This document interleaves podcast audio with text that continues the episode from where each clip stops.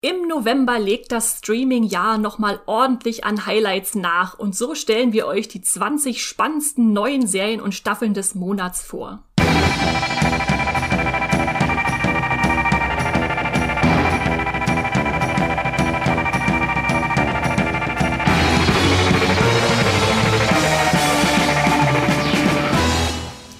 Und herzlich willkommen zum Streamgestöber, dem Moviepilot Podcast, wo wir mit euch in die Streaming-Welt eintauchen. Das können Filme sein, das sind häufig bei uns Serien, die wir euch vorstellen und weil wir einen neuen Monat haben, heißt es wieder, es ist Zeit für eine Streaming-Vorschau und Übersicht, wo wir euch ja im Prinzip die ganzen Highlights, die so kommen, aus den Hunderten von Serien vorstellen und da uns auf äh, minimale 20 hier beschränken, was immer auch noch ziemlich viel ist. Und ich bin Esther Stroh und führe euch da heute durch und habe natürlich, wie könnte es anders sein, unseren Serienverschlinger an meiner Seite. Hallo Max Wieseler. Uhu. Ja, 20, das ist doch, das ist doch moderat. Das, das äh, atmest du an einem Tag weg, das weiß ich ja genau. Das sind fünf Aber pro Woche. Wirklich? Hast du das mal durchgerechnet? Äh, Oder? Kommt natürlich auch auf die Länge der Serien an und äh, wie lange die einzelnen Folgen sind. Da kann man ja ein bisschen variieren, wenn man seinen Serienschnitt hochtreiben will. Nichtsdestotrotz, ähm, ja, bevor wir uns hier kurz dann oder auch länger in die November-Serien stürzen, würde ich gerne nochmal auf den Oktober zurückschauen, denn es ist natürlich auch gut, nicht immer nur nach vorn zu hecheln, sondern auch mal kurz ja, durchzuatmen und zu schauen, was haben wir überhaupt geguckt im letzten Monat und was hat uns da besonders gut gefallen. Max, was war dein Highlight im Oktober? Ja, wir hatten ja schon so viele tolle Highlights im äh, letzten Podcast zu den, äh, zur Vorschau für den Oktober. Deswegen habe ich jetzt mal eine Serie genommen, die ich im Oktober gesehen habe, aber die nicht im Oktober gestartet ist, ist nämlich im Juni schon gestartet. Oha. Äh, und ich habe sie mitgebracht, weil wir so selten äh, Podcast, äh, Podcast sag ich schon, äh, Dokumentation bei uns im Podcast haben. Mhm. Äh, habe ich eine Doku mitgebracht, die heißt Clarksons Farm und die gibt's bei Amazon Prime Video. Und ich denke, da werden wir vielleicht auch nochmal zum Jahresend-Podcast drüber sprechen, weil die bei mhm. Moviepilot gerade eine Wertung von 8,4 hat bei 89 Bewertungen. What? Okay. Also, Erzähl mal, äh, was ist das? Könnte dann noch reinkommen in die besten Serien des Jahres. Ähm, das ist ein geskriptetes Doku-Format. Das sind acht Folgen a 50 Minuten. Und es geht im Zentrum um äh, Jeremy Clarkson. Das ist ein Automagazin Journalist äh, und Moderator von Top Gear ganz lange, kannte ich leider nicht äh, ihn. Ähm, und er besitzt einen Bauernhof und Land in den britischen Cotswolds äh, und beschließt äh, dann in Zukunft äh, dieses Land selbst zu bewirtschaften. Das kann ja nicht so schwer sein. Und dann folgt die Doku ein Jahr im Leben eines äh, Do-it-yourself-Landwirts äh, ohne jegliche Vorkenntnisse, so Learning by Doing. Und das ist ein sehr interessanter Blick auf die vielen Bereiche der Landwirtschaft, wie aufwendig und komplex Ackerbau, Tierzucht etc. Äh, sind und die vielen bürokratischen Fallstricke, die da hineinspielen. Und die Serie ist einfach zudem extrem witzig. Also so sein trockener britischer Humor. Er flucht auch sehr viel und äh, hat viele wahnwitzige Ideen und dann auch dieses manchmal sehr eigenartige Personal um ihn herum, wie äh, da gibt's so den Gutsverwalter, den er äh, Cheerful Charlie nennt, der aber immer schlechte Nachrichten überbringt äh, und dann gibt's so einen Helfer und Maurer, eigentlich ein, ist ein Rentner mit sehr starkem Akzent, der heißt Gerald und der spricht so stark Akzent, äh, dass selbst die Untertitel aufgeben und du einfach nichts mehr verstehst. Es ist einfach herrlich. Äh, also die Serie ist äh, sehr erhellend am Ende der Staffel, wenn wir erfahren, was tatsächlich nach einem Jahr für einen Gewinn erwirtschaftet werden konnte. Äh, und also kann ich jedem ans Herz legen, ist sehr informativ und herrlich sympathisch, die Serie. Das klingt äh, wirklich großartig. Eine, eine lustige Doku ist ja jetzt auch nicht unbedingt die Kombination, die man so häufig hat. Vielleicht sogar eine Pflichtserie für alle Städter, die mal aufs Land ziehen wollten und sich da vorher informieren äh, können darüber, wie es anderen ergangen ist. Äh, das klingt auf jeden Fall spannend, ja. Äh, bei mir mein Highlight im Oktober, ich muss zugeben, ich habe gar nicht so viele neue Serien geguckt im Oktober, äh, dazu später noch mehr, weil ich einen großen Rewatch gerade mache. Aber eine Serie, die ich geschaut habe, äh, war You Staffel 3 äh, über den ja Stalker und äh, Serienkiller Joe Goldberg. Und äh, da muss ich jetzt gar nicht groß was zu erzählen, weil wir da vor kurzem erst eine ganze Podcast-Folge zu hatten. Also hört da mal rein, wenn ihr You-Fans seid oder You-Fans noch werden wollt. Ich hatte da auf jeden Fall sehr viel Spaß mit äh, letzten Monat, genau. Aber jetzt können wir uns dem November widmen, äh, wo ja für mich, muss ich zugeben, meine wahrscheinlich zwei größten, äh, heiß erweitertsten Serien äh, dieses Jahres starten. Deshalb bin ich schon ganz aufgeregt, oh, dass wir da ja, diesmal drüber reden können. Aber bevor es gleich losgeht, gibt's hier noch einen Hinweis in eigener Sache. Wir haben nämlich eine spannende Kooperation mit Magenta TV gestartet. Das ist das TV- und Streaming-Angebot der Telekom. Und das heißt für euch, es gibt hier noch mehr Serientipps, die wir euch wöchentlich vorstellen, und zwar in einer kleinen Extra-Rubrik in dieser Folge. Die werdet ihr dann ziemlich schnell äh, merken, dass da ein Magenta-Tipp drin ist. Und dafür dürfen wir das riesige Streaming-Angebot der Magenta Megathek durchstöbern und suchen euch da Highlights raus, Entdeckungen und Geheimtipps, die uns aufgefallen sind und die ihr dann nicht verpassen dürft. Ja, und was diese Woche das Magenta Must-Watch äh, Highlight ist, das erfahrt ihr dann später in der Folge. Und jetzt stürzen wir uns erstmal ins Hauptthema und bedanken uns schon mal ganz herzlich bei Magenta TV. Und wer uns schon länger zuhört bei unseren Streaming-Übersichten, weiß natürlich, dass wir, wenn wir euch jetzt die Serien des Novembers vorstellen, äh, keine Spoiler bringen werden. Zumindest keine richtig großen, äh, sondern eher so, die euch äh, Lust machen sollen, die, die Themen, die wir euch hier vorstellen, die Serien, damit ihr einen großen, erstmal einen Eindruck bekommt, was das überhaupt ist und äh, hoffentlich dann auch, wie wir äh, ganz gespannt auf die Serien wartet, die da kommen.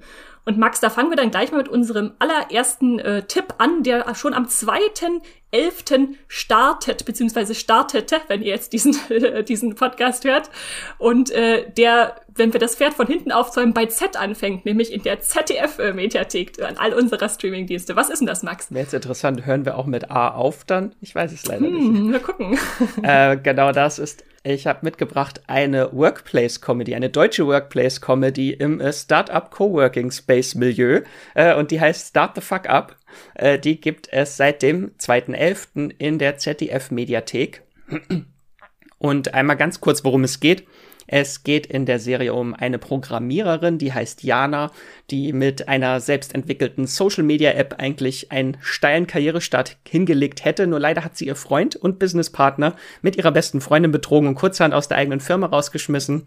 Und nun muss sie von Null anfangen und äh, glaubt aber, dass sie nochmal so eine geniale Idee haben kann. Aber diesmal macht sie alles ganz allein und äh, sie hat aber leider kein Geld, keine Wohnung äh, und nistet sich deshalb in dem Coworking Space The Next ein, wo viele junge Kreative an ihren Startups äh, und ihren Ideen werkeln.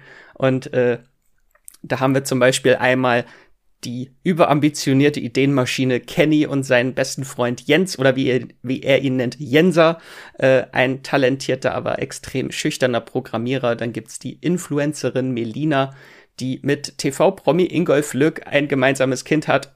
Random, warum nicht? Äh, der hat dann auch einen Gastauftritt. Äh, und äh, dann gibt es auch noch das Team des Startups Wurmit. Das sind Würmer, die Plastik fressen sollen und damit die Welt retten. Das ist die launische und sehr cholerische Marketingmanagerin Sophie, Sophie und die ruhige Biologin Nura, die beide eine ständige On-Off-Beziehung führen. Und jede Folge gibt so kleine lustige Einblicke in den Arbeitsalltag dort im Coworking Space. Und es gibt natürlich auch so eine übergeordnete Handlung, die folgt dann Janas Idee, beziehungsweise ist es gar nicht ihre Idee, die hat sie äh, Kenny im Suff geklaut äh, und der konnte sich nicht dran erinnern, äh, zu einer virtuellen Personal Assistant for Mental Health, äh, kurz PAM, äh, eine digitale Therapeutin mit künstlicher Intelligenz, die sie entwickeln will. Ähm, und es ist auf jeden Fall eine sehr lustige Serie. Es gibt viele schrullige Charaktere. Es ist ein toller satirischer Blick auf Influencer und äh, Start-Upper. Und äh, es gibt auch eine herrliche Höhle der Löwen-Parodie später. Also mir hat die Folge sehr gefallen, hat mich so, hat so einen kleinen Touch von Stromberg, einfach so dieser Humor und dieses Workplace-Ambiente. Fand ich sehr schön. Und ja, es gibt einfach sehr viele weirde Produktideen in der Serie wie Zahnbürsten-Sharing oder Schände, Schuhe für die Hände. Oh nein, das klingt, das klingt auf jeden Fall großartig. Also einerseits das Ensemble, was, was du gerade beschrieben hast, mit so schönen, äh, ja, abgedrehten Charakteren, die bestimmt alle dann trotzdem irgendwie, äh, trotz ihrer Schrullen irgendwie nett sind oder, oder spannend.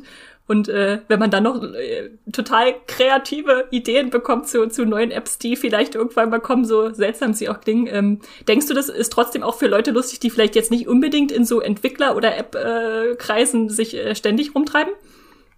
Ja, denke ich schon. Also es geht halt äh, mehr um die Menschen, die dort arbeiten und so ihren Alltag dort mit diesen skurrilen Figuren und weniger um die Startups selbst.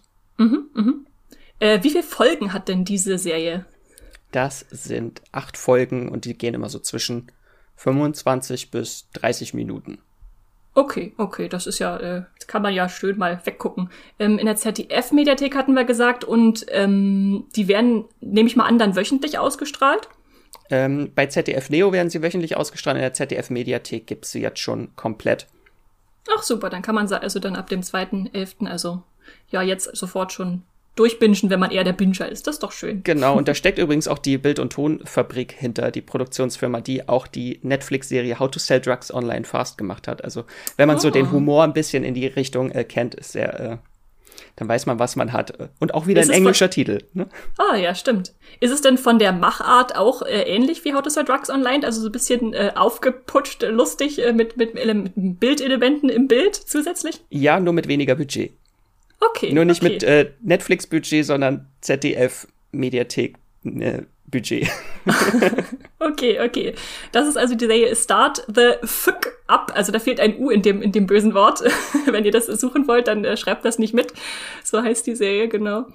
Und damit äh, würde ich sagen, können wir dann auch schon zur nächsten übergehen, die zwei Tage später am 4.11. Äh, rauskommt. Das ist nämlich Why Women Kill Staffel 2. Max, was ist denn das? Uh. Vielleicht einmal ganz kurz, wo es startet. Es startet bei RTL Plus. Das ist nämlich am 4. November ist das große Rebranding von TV Now, was dann jetzt ab sofort RTL Plus heißt. Äh, und da starten auch ganz viele Serien dann natürlich zum Relaunch. Äh, deswegen äh, RTL Plus auch, glaube ich, dreimal in dieser Folge dann vertreten ist in unserer Übersicht. Äh, mhm. Äh, aber fangen wir groß an mit Why Women Kill, sowieso das beste Highlight überhaupt, ähm, ist eine Anthologieserie von Mark Sherry, das ist der Serienschöpfer von Desperate Housewives und Devious Mates. Und in den USA läuft oder lief die äh, Serie schon bei Paramount Plus, ehemals CBS All Access. Und in der ersten Staffel, also wie der Titel schon sagt, äh, warum Frauen töten, das ist auch das Konzept. Wir erfahren, warum Frauen töten in der Serie. Äh, die erste Staffel war ganz cool, die hatte so auf drei verschiedenen Zeitebenen äh, verschiedene Geschichten erzählt. Einmal äh, mit ganz tollen Darstellerinnen wie Lucy Liu, Jennifer Goodwin und Kirby Howell Baptiste. Und die war einfach brillant bissig, wie sich diese drei vollkommen unterschiedlichen Hausfrauen in Anführungszeichen äh, mit ihren Männern rumschlagen müssen und dann später vielleicht auch töten. Und in der zweiten Staffel, die es dann jetzt gibt, ähm, wird das ähm, Format ein bisschen aufgebrochen. Es wird eine komplett neue Geschichte erzählt, allerdings nicht mehr auf drei Zeitebenen, sondern es spielt alles in einer Zeit, in einer Timeline in den 1940er Jahren.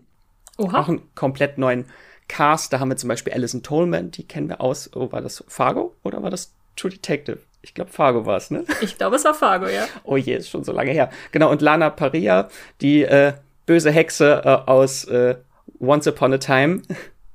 Und äh, Nick Frost spielt auch mit. Äh, genau, und hier haben wir dann in der Handlung auf der einen Seite eine schüchterne Hausfrau namens Alma Philcott, die ist verheiratet mit einem übergewichtigen Tierarzt äh, und ihr größter Traum ist es, einen Platz im Garden Club äh, von LA zu erhalten, wo reiche Frauen zusammenfinden und sich aber eigentlich nur betrinken und tratschen und es geht gar nicht wirklich um Gärten, das muss sie später rausfinden. Äh, und auf der anderen Seite haben wir ihre Rivalin Rita Castillo, ähm, die Vorsitzende des Garden Clubs, die ihren reichen Ehemann mit einem naiven Schauspieler betrügt. Und äh, es geht dann in der Staffel darum, dass Alma alles tun würde, um in diesem Garden Club aufgenommen zu werden. Und die Handlung wird dann auch sehr schnell mörderisch. Äh, sehr schön intrigant, bissig und wie die, es gibt sehr viele verschiedene Handlungsstränge wieder, aber diesmal halt alles in einer Zeitlinie.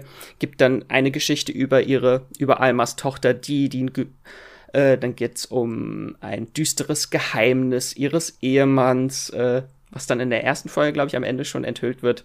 Und äh, Ritas fiese Schwiegertochter Catherine, die zu Besuch kommt. Und das sind alles so verschiedene Handlungsstränge, die dann später alle ineinander greifen äh, zu einem großen Finale. Hat mir sehr gefallen. Ich fand sie einen ganz kleinen Tick schwächer als die erste Staffel, aber bin immer noch sehr begeistert. Und es sind wieder ja. zehn Folgen. Das wäre jetzt nämlich auch meine Frage gewesen. Bei Anthologieserien habe ich generell das Hindernis, dass ich immer denke, ja, man muss jetzt nochmal völlig neu, ist ja im Prinzip eine völlig neue Serie, in die man einsteckt und dass man neue, die gleiche Thematik vielleicht hat. Aber wenn du sagst, es funktioniert weiterhin, ist es natürlich schön. Und gerade wie so äh, Serienschöpfer natürlich mit ihren Figuren umgehen, ändert sich ja selten. Beziehungsweise, na gut, es gab auch schon andere Beispiele, wenn ich an The Terror Staffel 2 oder American Crime Story oder True Detective, okay, wir denken lieber nicht weiter drüber nach. Aber es ist halt immer so, der, der Humor ist einfach auch immer der gleiche. Also egal, ob es Desperate Housewives oder Devious Mates ist, man hat einfach diesen Mark Sherry, bissige Hausfrauenhumor. Ja, ja, okay. Und äh, mein Tipp, ohne irgendwas von der Serie gesehen zu haben, äh, die Mörderin ist immer die Gärtnerin. Mal gucken, wenn es Obwohl, um hier geht es ja jetzt um Gärten, ja. genau. Nein, ich habe natürlich keine Ahnung. Aber es äh, klingt spannend und äh, wer sich schon immer mordende Frauen angucken wollte, ist hier wahrscheinlich an der richtigen Stelle mit den zehn Episoden. Die sind etwa so 50 Minuten lang, oder Max? Ja, ja, genau. So ein bisschen okay. länger als normale Serien. 45 hm. Minuten länger, also immer so 50, ja. Mhm, okay. Why Women Kill Staffel 2 bei RTL Plus, wie das dann heißt jetzt. Äh, ich glaube, jeder Streamingdienst, der jetzt was auf sich hält, der braucht ein Plus im Titel. Und damit gehen wir gleich weiter zur nächsten Serie, die nämlich ebenfalls bei RTL Plus äh, startet, auch da an dem Tag, äh, wo der Sender dann wirklich so heißt, nämlich am 4.11. Da kommt Gossip Girl zu uns nach Deutschland. Jetzt äh, werden sich natürlich viele wundern denken, Gossip Girl gibt's doch schon lange. Die lief doch von 2007 bis 2012 äh, bei The CW äh, und war auch eine sehr beliebte Serie. Ähm, aber das hier ist natürlich ähm, die neue, daran anknüpfende Gossip Girl Serie, die jetzt gerade äh, gestartet ist in den USA im Sommer. Ähm, vielleicht erinnern wir uns kurz nochmal an die Originalserie. Das waren ja mehrere privilegierte TeenagerInnen, die da begleitet wurden an der Upper East Side, äh, deren Geheimnisse von einer mysteriösen äh, Person äh, offengelegt wurden in, in den äh, Medien oder in den ja, in geheimnisvollen äh, Nachrichten und dann immer mit XOXO Gossip Girl unterschrieben wurden. Und äh, diese neue Serie ist dann natürlich sehr ähnlich aufgebaut. Wir haben wieder eine neue Gruppe New Yorker Privatschüler, die über die ja, sozialen Medien Klatsch und Tratsch verbreiten und da nimmt dann eine alteingesessene Freundesgruppe eine neue Schülerin in ihren inneren Kreis auf und es dauert nicht lange, bis dann ja Skandale der Oberschicht sich äh, bahnbrechen. Ich glaube, so kann man das ganz gut zusammenfassen. Wer sich jetzt fragt, äh, wie genau das mit der alten Gossip Girl Serie in Zusammenhang steht, es ist kein Remake, also kann nicht, in, also die Idee ist natürlich sehr ähnlich, aber es ist schon so, dass es in derselben Welt spielt wie die Mutterserie, da vielleicht ab und zu mal kurz noch irgendwelche Verweise stattfinden, aber schon sich auf diese neue Gruppe äh, konzentriert. Und ähm, ja, ich, ich, also ich muss äh, zu mir, zu meiner Schande gestehen, ich habe weder das alte Gossip Girl gesehen, noch äh, ins Neue schon reingucken können. Ist aber eine, eine Original, eine Serie, die mir einfach noch fehlt und auf die ich jetzt auch Lust bekommen habe, gerade seit ich äh, You geguckt habe und äh, den You-Podcast von uns gehört habe. da, äh, ja, ist das wahrscheinlich was, wo ich mich jetzt erstmal an die alte ranwagen würde. Die alte gibt's ebenfalls bei äh, TV Now beziehungsweise RTL Plus jetzt, äh, beziehungsweise äh, Amazon Prime hat sie auch im Sortiment. Also die könnt ihr an mehreren Stellen gucken. Und mich würde ja jetzt noch interessieren, Max, weil ich weiß, dass du da schon mal reingeguckt hast in die neue Serie, so äh, was denn Unterschiede sind, die man, ähm, die man vielleicht beachten sollte, wenn man die alte Serie kennt. Also ich habe zum Beispiel gesehen, dass die Episoden länger sind, also jetzt 60 Minuten statt 45, dass wahrscheinlich der Social-Media-Bezug noch stärker ist, aber kannst du, ohne jetzt zu viel zu verraten, noch sagen, was es noch für grundlegende ja, äh, Veränderungen gibt in dieser neuen Gossip Girl-Serie?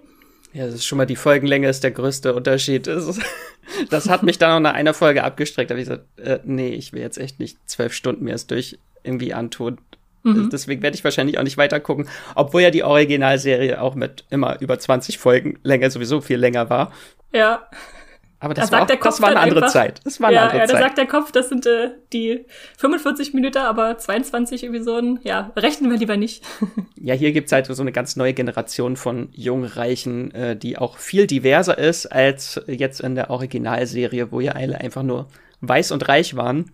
Mhm. Ähm, also hier gibt es schon ist ein viel diverseres äh, Ensemble und der größte Unterschied zur Originalserie ist, dass äh, in der Originalserie war dieses Geheimnis, wer steckt hinter Gossip Girl, dieser Social Media Persönlichkeit, die alle Geheimnisse der Jugendlichen da offenbart. Ja, das wurde ja bis zum Serienende geheim gehalten und in der neuen Serie wird die Identität von Gossip Girl schon in der ersten Folge gleich geklärt. Also gibt es da ein neues Gossip Girl, deren Identität äh, geklärt wird? Oder von genau, der, meinst die du Seite, von der alten? Genau, die hm. Seite Gossip Girl wurde ja eingestellt am Ende der Serie mhm. mit der Enthüllung, wer Gossip Girl äh, war. Äh, genau, und jetzt, ich glaube, es spielt zehn Jahre, also ein bisschen über eine Dekade später, die neue Serie, ist plötzlich Gossip Girl wieder da äh, und dann erfahren wir auch, äh, warum und wer diese Seite reaktiviert hat. Okay, interessant. Und damit steht und fällt, glaube ich, auch, äh, ob man diesen Twist mag oder nicht, ob man die Serie weiterguckt oder nicht.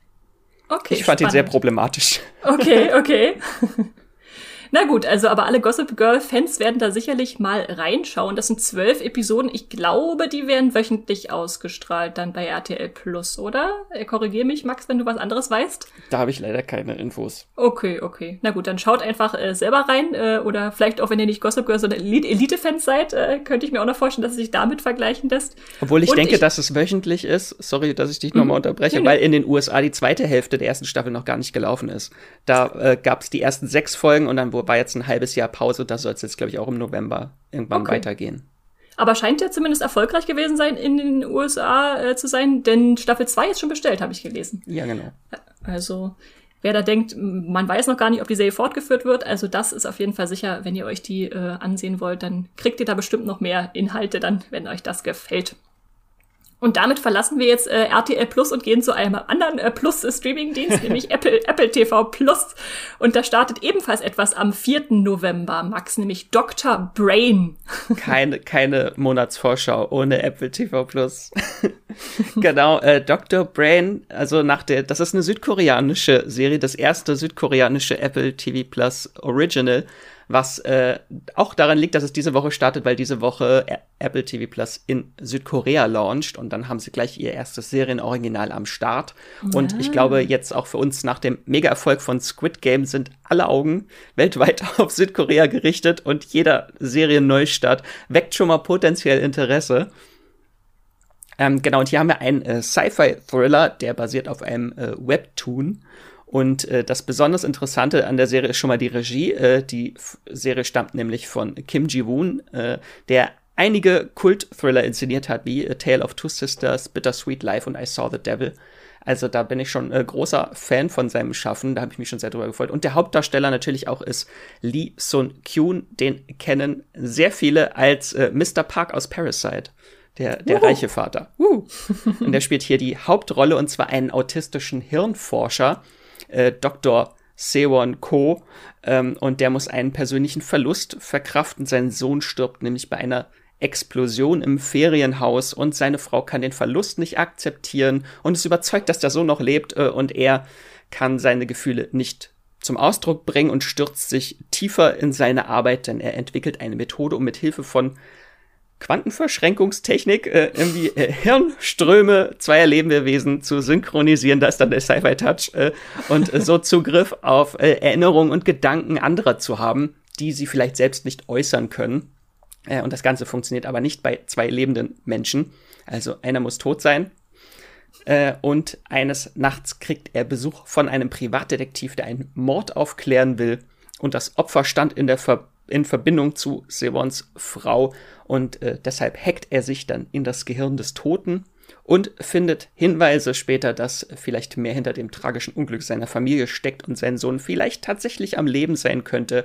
Und er betreibt dann weiter froh äh, Hirnhacking äh, mit ungeahnten Folgen für seine eigene Wahrnehmung der Realität, weil die ganzen Erinnerungen und Gedanken äh, der, derer Menschen oder anderer Wesen, mit denen er sich verbunden hat, dann auch in seine Realität Einzug finden und er dann auch so Quirks und ähm, Verhaltensmuster annimmt von diesen Personen. Das ist äh, sehr cool es ist schön, wie, wie deine Handlungsbeschreibung immer absurdere Formen annahm und immer, immer krasser wurde. Äh, ich bin auf jeden Fall sehr, sehr angefixt und ich habe mir auch den Trailer angeguckt und äh, würde das auch jedem empfehlen und jeder, die das mal, äh, die sich vielleicht ein bisschen dafür interessiert, weil da so ein ganz starkes, unheimliches Gefühl vermittelt, was da irgendwie über allem lag. Also so eine gewisse Beunruhigung, so Albtraum-Thematik, Erinnerungen und diese Halluzinationen oder was auch immer das ist, was dann da dargestellt wird, das sieht schon sehr, sehr cool aus und sehr hochwertig äh, produziert. Also ich werde da auf jeden Fall mal reinschauen. Max, vielleicht Vielleicht kannst du noch kurz erklären, weil du am Anfang gesagt hast, dass es auf einem Webtoon äh, basiert, äh, was das ist, weil das vielleicht nicht alle unsere HörerInnen wissen.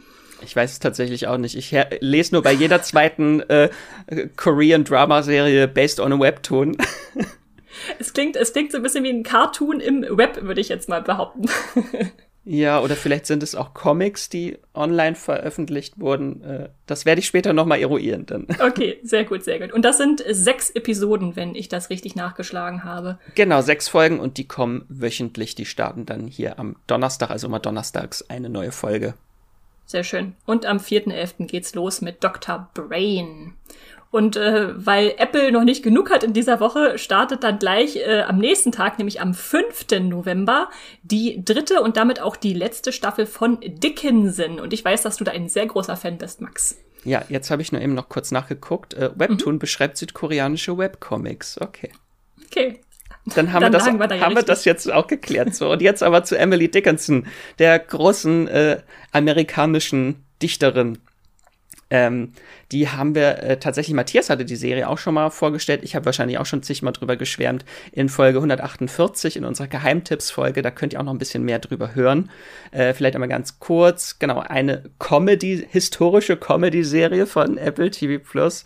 Eine ziemlich abgedrehte Coming-of-Age-Comedy über die jungen Jahre der Dichterin Emily Dickinson im 19. Jahrhundert. Äh, und ich bin großer Fan der Serie. Ich verstehe nicht, warum äh, Dickinson bei Moviepilot nur eine Wertung von 6,8 hat, waren wahrscheinlich viele von dem Humor abgeschreckt oder von der Machart, weil das schon ist ja so ein historischer Kontext, aber es ist sehr modern inszeniert. Die Charaktere sind sehr flippig und sprechen modern. Da muss man sich so ein bisschen dran gewöhnen. Aber ich finde, die Serie findet so wirklich so ihren eigenen Rhythmus und Ton in der zweiten Staffel. Die fand ich richtig gut. Und jetzt ist dann die dritte Staffel startet am 5.11. Wöchentlich sind das zehn Folgen. Oh, und die ist schon bisschen dramatischer, die dritte Staffel, aber nicht we weniger verschroben als bisher. Also es wird einfach noch wahnwitziger als bisher. Ähm, und ich bin sehr großer Fan. Also Staffel 3 spielt dann jetzt in den 1860er Jahren zur Zeit des Bürgerkriegs. Auch ein sehr interessantes Setting, wo dann die Staaten von Amerika als auch die Familie Dickinson in zwei Lager gespalten sind äh, und sich gegenseitig bekriegen. Mhm. Und äh, Emily Dickinson ist so dazwischen und in diesem ganzen tristen Kriegs äh, Setting will sie halt mit ihrer Poesie Hoffnung spenden und ein Licht im Dunkeln sein. Das ist so ein großes Thema in der Staffel. Ähm, und das Ganze wird aber auch, obwohl es ja sehr düster ist, diese Kriegsthematik mit äh, diesem Dickinson-typischen Humor, also zum Beispiel die Schwester Lavinia trauert um die vielen im Krieg gefallenen jungen Männer, weil das alles potenzielle Heiratskandidaten gewesen wären, die sie jetzt niemals kennenlernen will. Und sie Angst hat, dass sie als ewige Jungfer äh, sterben wird. Genau, und äh, wir kennen ja eigentlich so Emily Dickinson eigentlich als sehr so aus Erzählung aus Legenden, äh, als sehr vereinsamte, antisoziale Frau, die der Legende nach in ihren späteren Jahren auch so komplett einfach nur in weiß gekleidet auf ihrem Familienanwesen in Amherst hauste und dort in Einsamkeit ihre Gedichte schrieb. Und die Serie zeichnet aber so von Anfang an ein komplett anderes Bild von Emily, so eine sehr junge, lebensfrohe, rebellische äh, Teenagerin. Ähm, und da zeigt sich so, dass die Serie so ein bisschen vielleicht auch die Origin-Story der Emily ist, die wir kennen, weil es wird dann immer düsterer, immer schwerer teilweise. Und im Zentrum der Serie steht natürlich dann die romantische Beziehung zu ihrer Schwägerin Sue, die dann auch mein Herz entfacht hat. Ha, sehr schön. Oh, oh. Äh, also ich habe äh, in der Serie viel gelacht, viel geweint und trotz ihres befremdlichen Stils und des oft überdrehten Humors, finde ich, ist es so eine sehr einfühlsame und geradezu poetische queere Coming-of-Age-Story. Das hast du aber schön beschrieben. Das ist auch tatsächlich eine Serie, wo ich immer ein bisschen traurig war, dass ich da nie richtig reingekommen bin, weil ich eigentlich glaube, dass sie mir gefallen könnte, wenn sie einen kleinen wenig anderen Tonfall getroffen hätte. Aber so ist es dann eben. Also, wenn ihr noch nicht reingeschaut habt, äh, tut's auf jeden Fall mal. Eine dicke Empfehlung hier von Max zu Dickinson und Staffel 3 kommt jetzt und schließt das Ganze dann äh, anscheinend sehr zufriedenstellend ab, wenn ich dir so lausche. Ja, wie ein Gedicht. Ja, zehn Episoden, die alle so 30 Minuten lang sind, werden das dann werden, aber die werden ja wöchentlich ausgestrahlt. Das dauert dann eine Weile, bis alle da sind. Dann springen wir jetzt äh, zu Netflix. Ich glaube zum ersten Mal äh, jetzt gerade im Podcast eine Netflix-Serie. Das ist ja auch erstaunlich. die am 6.11. startet und die nennt sich Arcane. Und äh, Videospiel-Fans äh, werden jetzt vielleicht jubeln. Das ist nämlich von den League of Legends-Machern äh, Riot Games. Die haben da im selben Universum eine animierte Serie angesiedelt und erzählen da die Vorgeschichte von zwei Figuren. Äh, ich äh, vorneweg äh, äh, alle Karten auf dem Tisch. Ich bin überhaupt keine Videospiel-Expertin, aber die Animation der Serie, die ich im Trailer gesehen habe, die hat mich optisch schon sehr angesprochen. Also zwischen Zeichentrick und Animation, äh, Computeranimation angesiedelt. Und äh, ja, es sieht auch aus, als könnte man die als Actionserie ohne viel Vorwissen gucken. Worum geht's? Wir befinden uns auf dem Planeten Rune Terra. Äh, da gibt es einen dualen Stadtstaat äh, von äh, ja dem utopischen Piltover zu dem dystopischen Zaun. Es tut mir leid, wenn ich die jetzt alle völlig falsch ausspreche, diese Namen von den Städten, weil ich da nicht so drin bin. Ich kann Aber dich auch leider nicht verbessern, weil ich auch leider gar nicht drin stecke bei League of Legends. Auf, auf jeden Fall ist es eine Klassengesellschaft zwischen im Prinzip einer Oberstadt und einer Unterstadt. Äh, so viel lässt sich da erkennen. Und wir haben zwei Schwestern, die zwar beide in der Unterstadt begonnen haben, aber sich dann sehr unterschiedlich entwickelt haben und äh, auch an, unterschiedlich an ihre Leben herangehen. Also einerseits äh, Jinx, die sich da in der kriminellen Unterwelt bewegt und wie oder Wei, äh, die aufgestiegen ist und ja jetzt in der schönen neuen Welt äh, Hüterin des äh, Friedens sein soll. Und die stoßen da ja aufeinander wieder, die Schwestern. Und äh, das klingt auf jeden Fall spannend, was ich da bisher so gesehen und gehört habe. Äh, so ein bisschen die Spielgrundzüge von League of Legends ist noch mit drin. So zwei Lager, die versuchen sich gegenseitig zu zerstören, sind durchaus noch vorhanden. Und ähm, Max, es gibt eine Besonderheit zu der Ausstrahlung von Arcane, wenn ich das richtig im Kopf habe. Genau, sie wird nämlich wöchentlich ausgestrahlt. What? Ein Netflix Original, was äh, wöchentlich ausgestrahlt wird. Es sind insgesamt sind es jetzt sechs oder neun Folgen? Ich glaube neun es Folgen. Sind neun, es sind neun. Genau, und jede Woche kommen drei neue Folgen. Das wird dann also an drei Wochen hintereinander veröffentlicht. Ist auch ein ungewöhnliches Prinzip, weil entweder haben wir ja meistens eine Folge pro Woche oder halt alle auf einmal äh, bei Netflix oder anderen Streamingdiensten und jetzt haben wir halt diese Dreiteilung. Ist vielleicht auch ein neues Prinzip, was sie damit gerade ausprobieren. Bin ich mal gespannt, äh, wie das ankommt äh, mit den, ja, äh, Arcane-Folgen, die insgesamt neun in der ersten Staffel, ist auch erstmal nur eine Staffel bestellt, äh, kommen und wir sind gespannt. Äh, interessiert dich das auch, Max? Wirst du da mal reinschauen? Ja, ich habe gestern nochmal den Trailer geguckt und das sieht, der Animationsstil sieht halt sehr cool aus. Mhm bin ich, also werde ich mir angucken, weil es sind ja auch nur neun Folgen, also an drei Wochenende, äh, an drei Wochenenden so ein kleiner Mini-Binge mit drei Folgen immer, das kann man, glaube ich, einschieben. Ja, ich denke doch auch. Und damit kommen wir jetzt äh, zu einem Start am 11.11. .11. Hello! Äh, zu einer Serie, die wir für euch für unsere Rubrik Magenta TV Must Watch rausgesucht haben. Und das Beste daran, von diesem Horror-Highlight äh, gibt es exklusiv bei Magenta TV alle zehn Folgen auf einmal. Könnt ihr also durchbingen, wenn ihr wollt. Und äh, hört da mal rein, was das ist. Willkommen zu unserer Rubrik Magenta TV Must Watch im Streamgestöber, wo wir für euch die Megathek von Magenta TV durchforstet haben, um besondere Leckerbissen herauszusuchen. Und jetzt, wo Halloween gerade durch ist, startet im November ganz passend eine Miniserie, die eure Gruselliebe noch einmal verlängern wird. Und da habe ich mir natürlich Horrorfilme, Horrorserien und Gruselfan Max eingeladen. Äh, Max, was, was ist das für eine Serie, die wir hier im Programm haben? Es geht um Chapel Wait. Das ist eine Ha, Surprise, Horrorserie, beziehungsweise eher ein äh, historisches Horrordrama, würde ich äh, es beschreiben. Es handelt sich dabei um eine Adaption von Stephen Kings Kurzgeschichte Briefe aus Jerusalem. Äh, das ist so eine Art, es ist eine Kurzgeschichte, aber so aufgebaut wie ein Briefroman. Gibt's äh, Briefkurzgeschichten? Da müsstest du, da müsstest du Goethe fragen mit seinem äh, Leiden des jungen Werther Briefroman. Das ist ein Mini-Mini-Roman. Äh, genau, diese, die Kurzgeschichte ist erstmals 1978 äh, erschienen in dem Sammelband Nachtschicht und das ist quasi ein Prequel beziehungsweise eine lose Vorgeschichte zu dem großen Stephen King-Roman Brennen muss Salem also ein großer Vampirroman von ihm, der auch schon mehrfach verfilmt wurde. Unter anderem äh, kommt auch nächstes Jahr 2022 eine neue Verfilmung, äh, die heißt Salem's Lot von Gary Dauberman, dem Autor von den ganzen Annabelle-Filmen im Conjuring-Verse. Aber um wieder zurückzukommen zu Chapel Wait, äh, könnt ihr euch natürlich damit super vorbereiten auf nächstes Jahr. Äh, das ist eine US-Serie, die lief dort schon auf dem Sender Epics und die wurde entwickelt von Peter und Jason Filadi. Peter Filadi bringt auch äh, einiges an Horrorerfahrungen mit. Den sollten Horror-Afficionados vielleicht schon kennen. Das ist nämlich der Drehbuchautor der Kultfilme Der Hexenclub und Flatliners. Und er hat auch schon äh, ein bisschen Stephen King-Erfahrung. Er hat nämlich das Drehbuch zu der Salem Slot-Verfilmung aus dem Jahr 2004 mit Rob Lowe in der Hauptrolle geschrieben. Und auch das Drehbuch zu einer Folge von dieser ähm, Horrorserie Nightmares and Dreamscapes. Und Chapel Wait ist jetzt dieses Jahr schon die zweite Stephen King Adaption äh, auf dem kleinen Bildschirm äh, nach Lisey's Story. Also Stephen King Fans äh, sollten auf jeden Fall sich das mal angucken. Wenn ihr schon alle über 80 Stephen King Verfilmungen gesehen habt, jetzt gibt's die nächste. Es ist unglaublich, wie viel von ihm alles verfilmt wird. Also ich muss zugeben, ich lese nicht so gerne Stephen King, aber ich sehe mir sehr gerne Stephen King-Verfilmungen an. Das geht mir genauso. Kannst du vielleicht mal kurz einfach für mich und für unsere HörerInnen zusammenfassen, äh, ja, wa was da passiert in dieser Serie? Genau, die Serie spielt im Jahr 1850, also sehr historisch angehaucht, und es geht dort um die Figur Charles Boone. Die Serie macht ganz am Anfang in der ersten Folge so einen kleinen Schritt äh, zurück zum Beginn des 19. Jahrhunderts, wo wir Charles Boone als Kind sehen, der eine sehr tragische, äh, sehr krasse Familientragödie erlebt. Äh, sein Vater äh, hat, will seine Mutter umbringen, will ihn umbringen, der ist im Wahn und nach dieser Tragödie verlässt er seine Heimat Preacher's Corners in, haha, Surprise, ist in Maine liegt die Stadt, wo eigentlich alles aus Stephen Kings Werken spielt fast.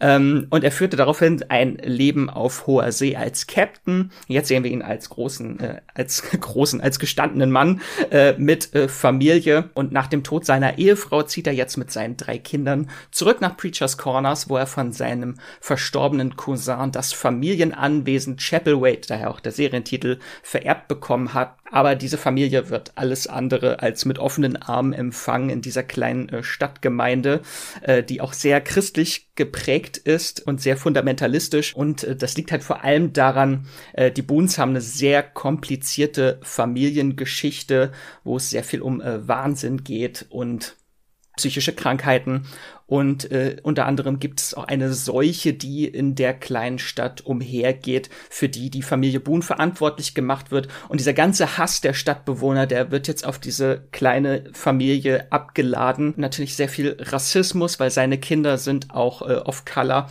und sehr viel Xenophobie, also Hass vor den Außenstehenden, die, also das ist schon sehr harter Tobak teilweise, was da passiert. Mhm, das ist aber auch mhm. so eine typische King-Sache, wo einfach dieser menschliche Horror immer sehr dem übernatürlichen Horror überwiegt. Das ist immer meistens viel härter. Das kennt man zum Beispiel auch aus S. Das ist, was die Menschen sich gegenseitig antun, oft härter als was ein äh, dämonischer Clown tut. genau, und in der äh, Serie geht's dann noch um eine weitere Hauptfigur, das ist die Journalistin Rebecca Morgan, und die nimmt einen Job als Gouvernante für die Kinder von Charles Boone an, um mehr über die äh, Geschichte und die Familienverhältnisse dieser Boons äh, und ihre ganzen Geheimnisse zu erfahren und darüber zu schreiben. Und äh, so langsam muss dann halt, wird dann auch Charles Boone mit diesem Fluch wieder konfrontiert. Der Wahnsinn schleicht sich ein. Das hat sehr viel von H.P. Lovecraft, wo es ja auch immer sehr viel um Menschen, die dem Wahn verfallen geht. Äh, er hört plötzlich Geräusche hinter den Wänden, denkt, dass da Ratten im Gemäuer sind, was übrigens auch von H.P. Lovecraft kommt. Und er sieht viele seltsame Würmer, also sehr viel, sehr eklig teilweise. Horrorwürmer, alles klar, okay. Also sehr viele Würmer, die plötzlich aus der Nase äh, kriechen. Ja, und es gibt aber noch mehr Horror in Chapel Wade. Das ist nochmal so ein, was abseits davon passiert. Am Anfang eher im Hintergrund, später geht das langsam in den Vordergrund und zwar verschwinden viele Menschen immer wieder spurlos in Preacher's Corner und dann steht so die große Frage im Raum, was haben die Boons damit zu tun? Was sind das für unheimliche Wesen, die sich in den Schatten der Stadt rumtreiben und was ist wirklich mit Charles Cousin und Onkel passiert? Genau, und äh, später wird dann noch, äh, um wieder den Bogen zu schlagen, zu der Vorlage von Stephen King, die verlassene Minenstadt Jerusalem Slot, die spielt dann auch noch später eine tragende Rolle, die niemand aus der Kleinstadt betritt. Aber was für ein Horror die Charaktere dort erwartet, das möchte ich jetzt noch nicht verraten. Das sollt ihr selber erfahren. Okay, aber wenn ich jetzt ähm, die, die Verfilmung äh, Brennen muss Salem gesehen habe, bin ich dann schon auf einer, auf einer Spur, dass ich da in ähnliche Regionen mich vorwage? Ja, dann weiß man eigentlich schon, worum es geht, genau. Okay, okay. Also King, King-Kenner wissen Bescheid, alles klar. Genau. Wenn du jetzt den Cast der Serie anschaust, sind da irgendwelche Stars dabei, die gleich auffällig sind oder die, die man kennen sollte schon, wenn man anfängt zu gucken? Also natürlich auch ganz groß auf dem Poster der Hauptdarsteller Charles Boone wird gespielt von Adrian Brody, äh, Oscar-Preisträger, äh, sollte sollte man kennen, äh, hat er den Oscar bekommen für der Pianist, glaube ich, ne? Ja, genau. Und er hat in unglaublich vielen Filmen mitgespielt. Jetzt fallen sie mir alle nicht an. Äh, zuletzt auf jeden Fall the, aktuell The French Dispatch und in mehreren Wes Anderson-Filmen. Viele Wes Anderson-Filme, ja, ja. ja, Und ich glaube, Adrian Brody ist auch dafür qualifiziert, einfach leidend zu gucken. Und da passt er besonders gut in Horrorfilme und Horrorserien. Ja, ja, er ist so der gequälte, einsame Mann. ja. Und, und die zweite Hauptfigur, die Rebecca Morgan, die wird gespielt von Emily Hampshire. Äh, die kennen viele vielleicht, wenn, wenn ihr Schitt's Creek gesehen habt. Das ist Stevie aus äh, Schitt's Creek, äh, die wir schon ganz oft gehypt haben im Streamgestöber. Da bin ich, muss ich zugeben, bin ich leider raus. Das ist eine der Hauptfiguren von Schitt's Creek? Ja, ist eine der Hauptfiguren, die nicht zu dieser reichen Familie gehört in Schitt's Creek, sondern das ist die Motelbesitzerin, wo diese reiche Familie dann einzieht. Okay, okay. Wenn du jetzt an Chapelway denkst, ist eine, eine Szene, die dir besonders in Erinnerung geblieben war oder ein, ein ganz großer äh, What the fuck Moment, wo du dachtest, oh, eine Szene, die sich in meinen Kopf gebrannt hat, wo der Charles Boone vor dem Spiegel steht und plötzlich sich an der Nase kratzt und dann dort ein Wurm raus, sich rausschlängelt und dann noch ein Wurm und er dann das Rasiermesser nimmt und sich die Nase aufschneiden will und sich die oh. Nase aufschneidet und die Würmer daraus wird. Das ist äh, sehr eklig, ja. Also man, ich, ich höre heraus, man braucht schon einen kräftigen Magen, um, um sich diese Serie anschauen zu können. Es ist, es ist klein, in kleinen Dosen passiert. In kleinen Dosen. Also, aber okay. es gibt schon Gewaltspitzen, also es werden auch Menschen geköpft und es fließt Blut, äh, aber in Maßen. In Maßen. Okay. Es ist jetzt kein Splatter. Hast du noch ein paar andere Serien für die SerienguckerInnen da draußen, wo du sagen könntest, mit damit lässt es sich auch irgendwie von der Stimmung oder von der Thematik gut vergleichen? Neben Midnight Mass natürlich. äh, hätte ich zum Beispiel auch The Terror, was ja auch so historischer Horror ist. Da hätte ich mir das vielleicht auch als zweite Staffel vorgestellt, anstatt was dann tatsächlich die zweite Staffel von The Terror war.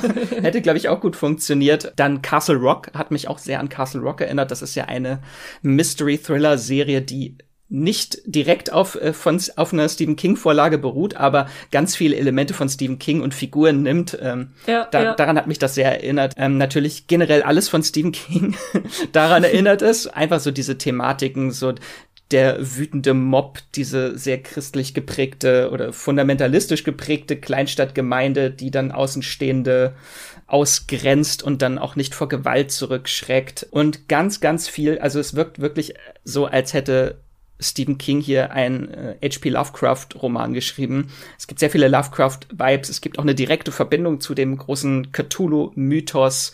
Äh, es geht um große, alte, göttliche Präsenzen, die vielleicht große Wurmgestalten sind und heraufbeschworen werden da hat mich das schon sehr dran erinnert, generell Lovecraft einfach. Okay, okay, Max, du hast mich schon überzeugt, du kannst aufhören. Dann lass mich äh, zuletzt noch äh, eine unserer typischen äh, Moviepilot-Fragen fragen. Hast du ein Essen, mit dem du die Serie vergleichen würdest? Gummiwürmer, eine schöne Packung Gummiwürmer, ja. Ähm, ist es dann eher snackable oder eher schwere Kost oder irgendwas dazwischen? Ich würde sagen, es ist eher was dazwischen. Wenn man natürlich, weil das sehr langsam erzählt ist, würde ich sagen, wenn man einmal im Flow drin ist, dann sollte man das nicht unterbrechen und kann direkt weiter gucken. Die Folgen enden auch meist immer auf einem Cliffhanger. Also man möchte da schon wirklich durchbingen. Okay, wunderbar. Ja, dann äh, wissen wir ja, was wir im November machen können. Und das gibt es natürlich auch exklusiv bei Magenta TV in der Megathek dann zu streamen. Und ähm, Magenta TV ist das TV- und Streaming-Angebot der Telekom. Ob jetzt Fernsehen oder Streamingdienste wie Netflix, Disney Plus, Amazon Prime Video, TV Now Premium oder eigentlich alle relevanten Mediatheken. Das komplette Entertainment-Angebot gibt's hier gebündelt auf einer Plattform. Und darüber hinaus bietet Magenta TV eine einzigartige kostenlose Auswahl an Filmen, Serien, Dokus, Shows auf Abruf, nämlich die Megathek. Unter anderem dabei Channels wie Sony One, Paramount, ARD Plus, ZDF Select, zahlreiche bekannte Top-Titel internationaler Filmstudios bis hin zu Originals und Exclusives, die es nur bei Magenta TV gibt. Und darüber hinaus gibt's, äh, ja, sollte man noch dazu sagen, dass Magenta TV es nicht nur für Telekom-Kunden gibt, sondern auch unabhängig vom Internetanschluss ähm, für als als App, als äh, Stick oder im Browser. Und das ist dann monatlich auch kündbar. Und ja, wie genau ihr zum Magenta TV Megathek kommt, erfahrt ihr dann in den Show Notes. Ja, dann wissen wir jetzt auf jeden Fall, was wir am 11. November vorhaben, würde ich sagen. Da gibt es, wie gesagt, alle zehn Folgen auf einmal exklusiv bei Magenta TV in der Megathek zu streamen. Und äh, die dunkle Jahreszeit, äh, denke ich, kann eigentlich perfekt mit so einer Stephen King-Serie genutzt werden. Ich jedenfalls, ja, ja, bin schon sehr gespannt und freue mich drauf. Und damit gehen wir weiter zum 12. November 2021. Da kommt eine Serie, die nennt sich Dope Stick äh, zu Disney Plus. Und meine erste Reaktion war, okay, um so eine Drogenserie anscheinend. Äh, die Poster sind sehr interessant, da, da regnen so, so Medikamente vom Himmel um Michael Keaton herum. Es ist eigentlich eine Hulu-Serie, äh, die kommt dann aber, wie es normalerweise jetzt auch üblich ist bei uns in Deutschland, zu Disney Plus. Also alle äh, acht Folgen dieser abgeschlossenen Miniserie, die dann aber wöchentlich ausgestrahlt wird. Und äh, diese Serie lotet im Prinzip die, die Opiatabhängigkeit in den USA aus. Also vom Hinterzimmer eines großen Pharmakonzerns bis zu den Folgen, die so ein Medikament in einer Bergbaugemeinschaft in Virginia zeigen kann, bis zu den Ermittlern des äh, DEA, die da untersuchen, äh, ob da alles mit rechten Dingen zugeht.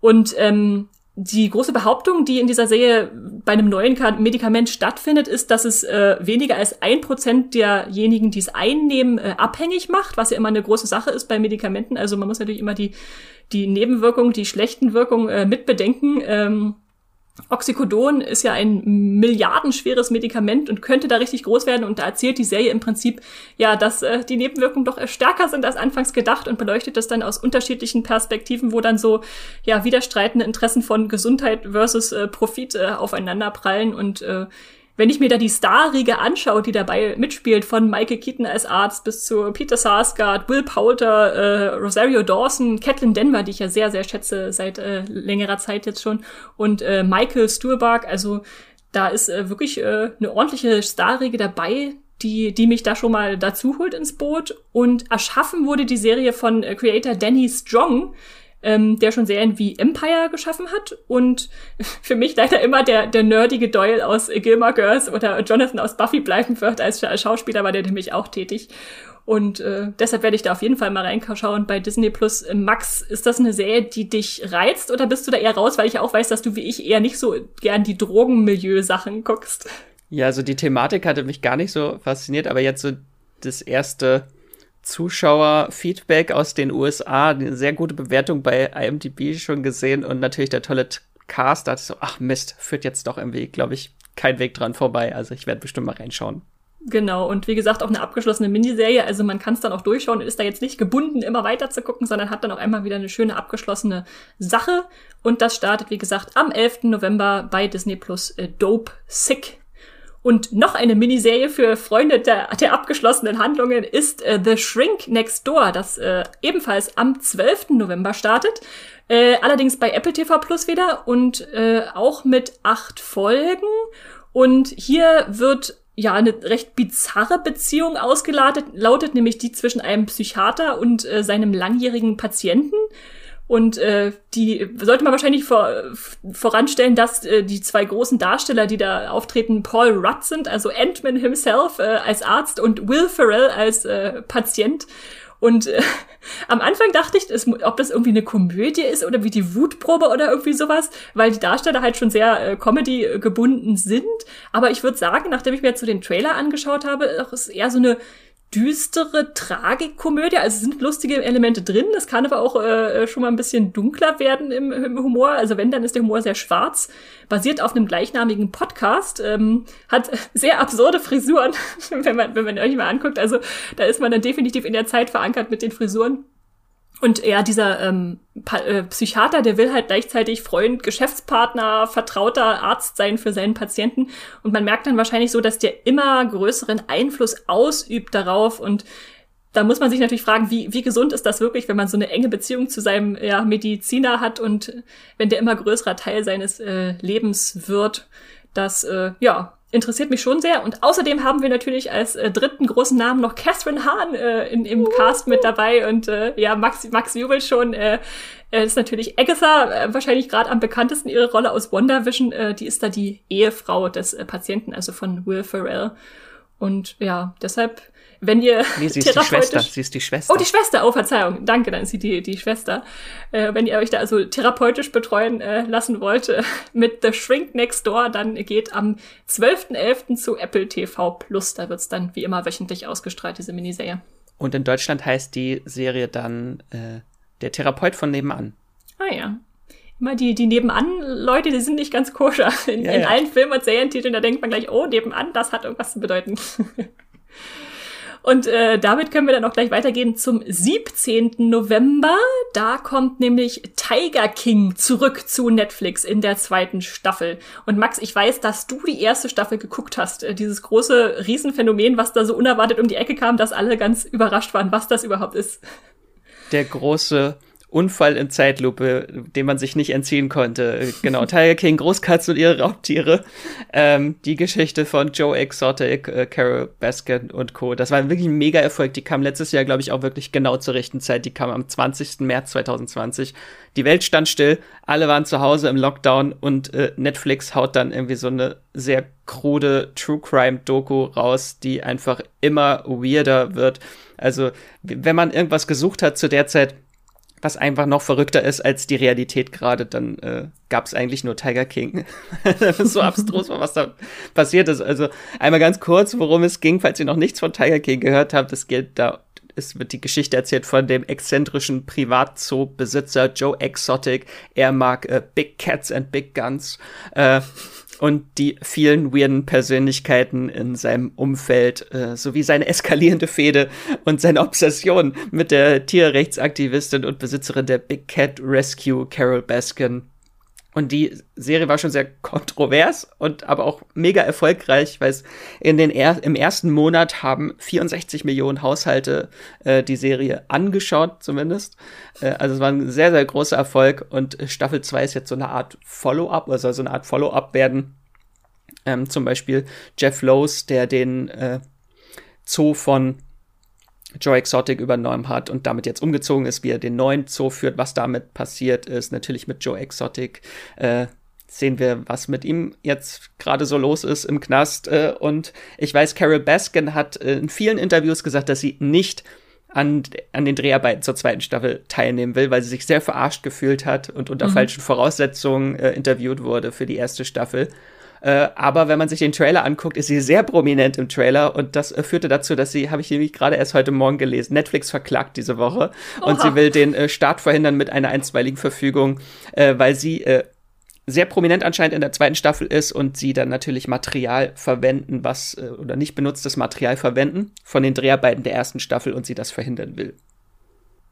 Das äh, klingt ja schon wieder nach Aufruhr auch nebenbei. Also die, diese, diese Ausmaße, die die Serie angenommen hat, ist sowieso enorm. Also es gibt ja inzwischen schon Fokuhila-Perücken zu Joe Exotic zu kaufen. wenn man sich da sehr mit dem Tiger King äh, identifiziert. Ähm, unklar ist allerdings, soweit ich das gesehen habe, wie viele Folgen diese Doku-Serie dann haben wird und ob die wieder eine Dreiviertelstunde lang sind. Aber sie kommt wahrscheinlich am 17. November, wenn nicht die Klage noch irgendwie da was dran drehen kann. Äh, ja. sehr gespannt. Und wir werden, glaube ich, auch noch länger was davon hören, weil das war ja nach diesem Mega-Erfolg der ersten Staffel gab es so eine Welle von Film- und Serienankündigungen. Mhm. Ich glaube nicht, dass davon alles kommen wird, aber was auf jeden Fall realisiert wird, beziehungsweise schon gedreht ist, ist eine Peacock-Serie, die heißt Joe Exotic mit Kate McKinnon, John Cameron Mitchell und Kyle MacLachlan. Äh, also da, da wird noch einiges, glaube ich, auch auf uns zukommen. Okay, ich glaube, der Nicolas Cage-Film, der wurde inzwischen wieder abgesagt. Äh, genau, der wurde abgesagt. Ja, ja. ja.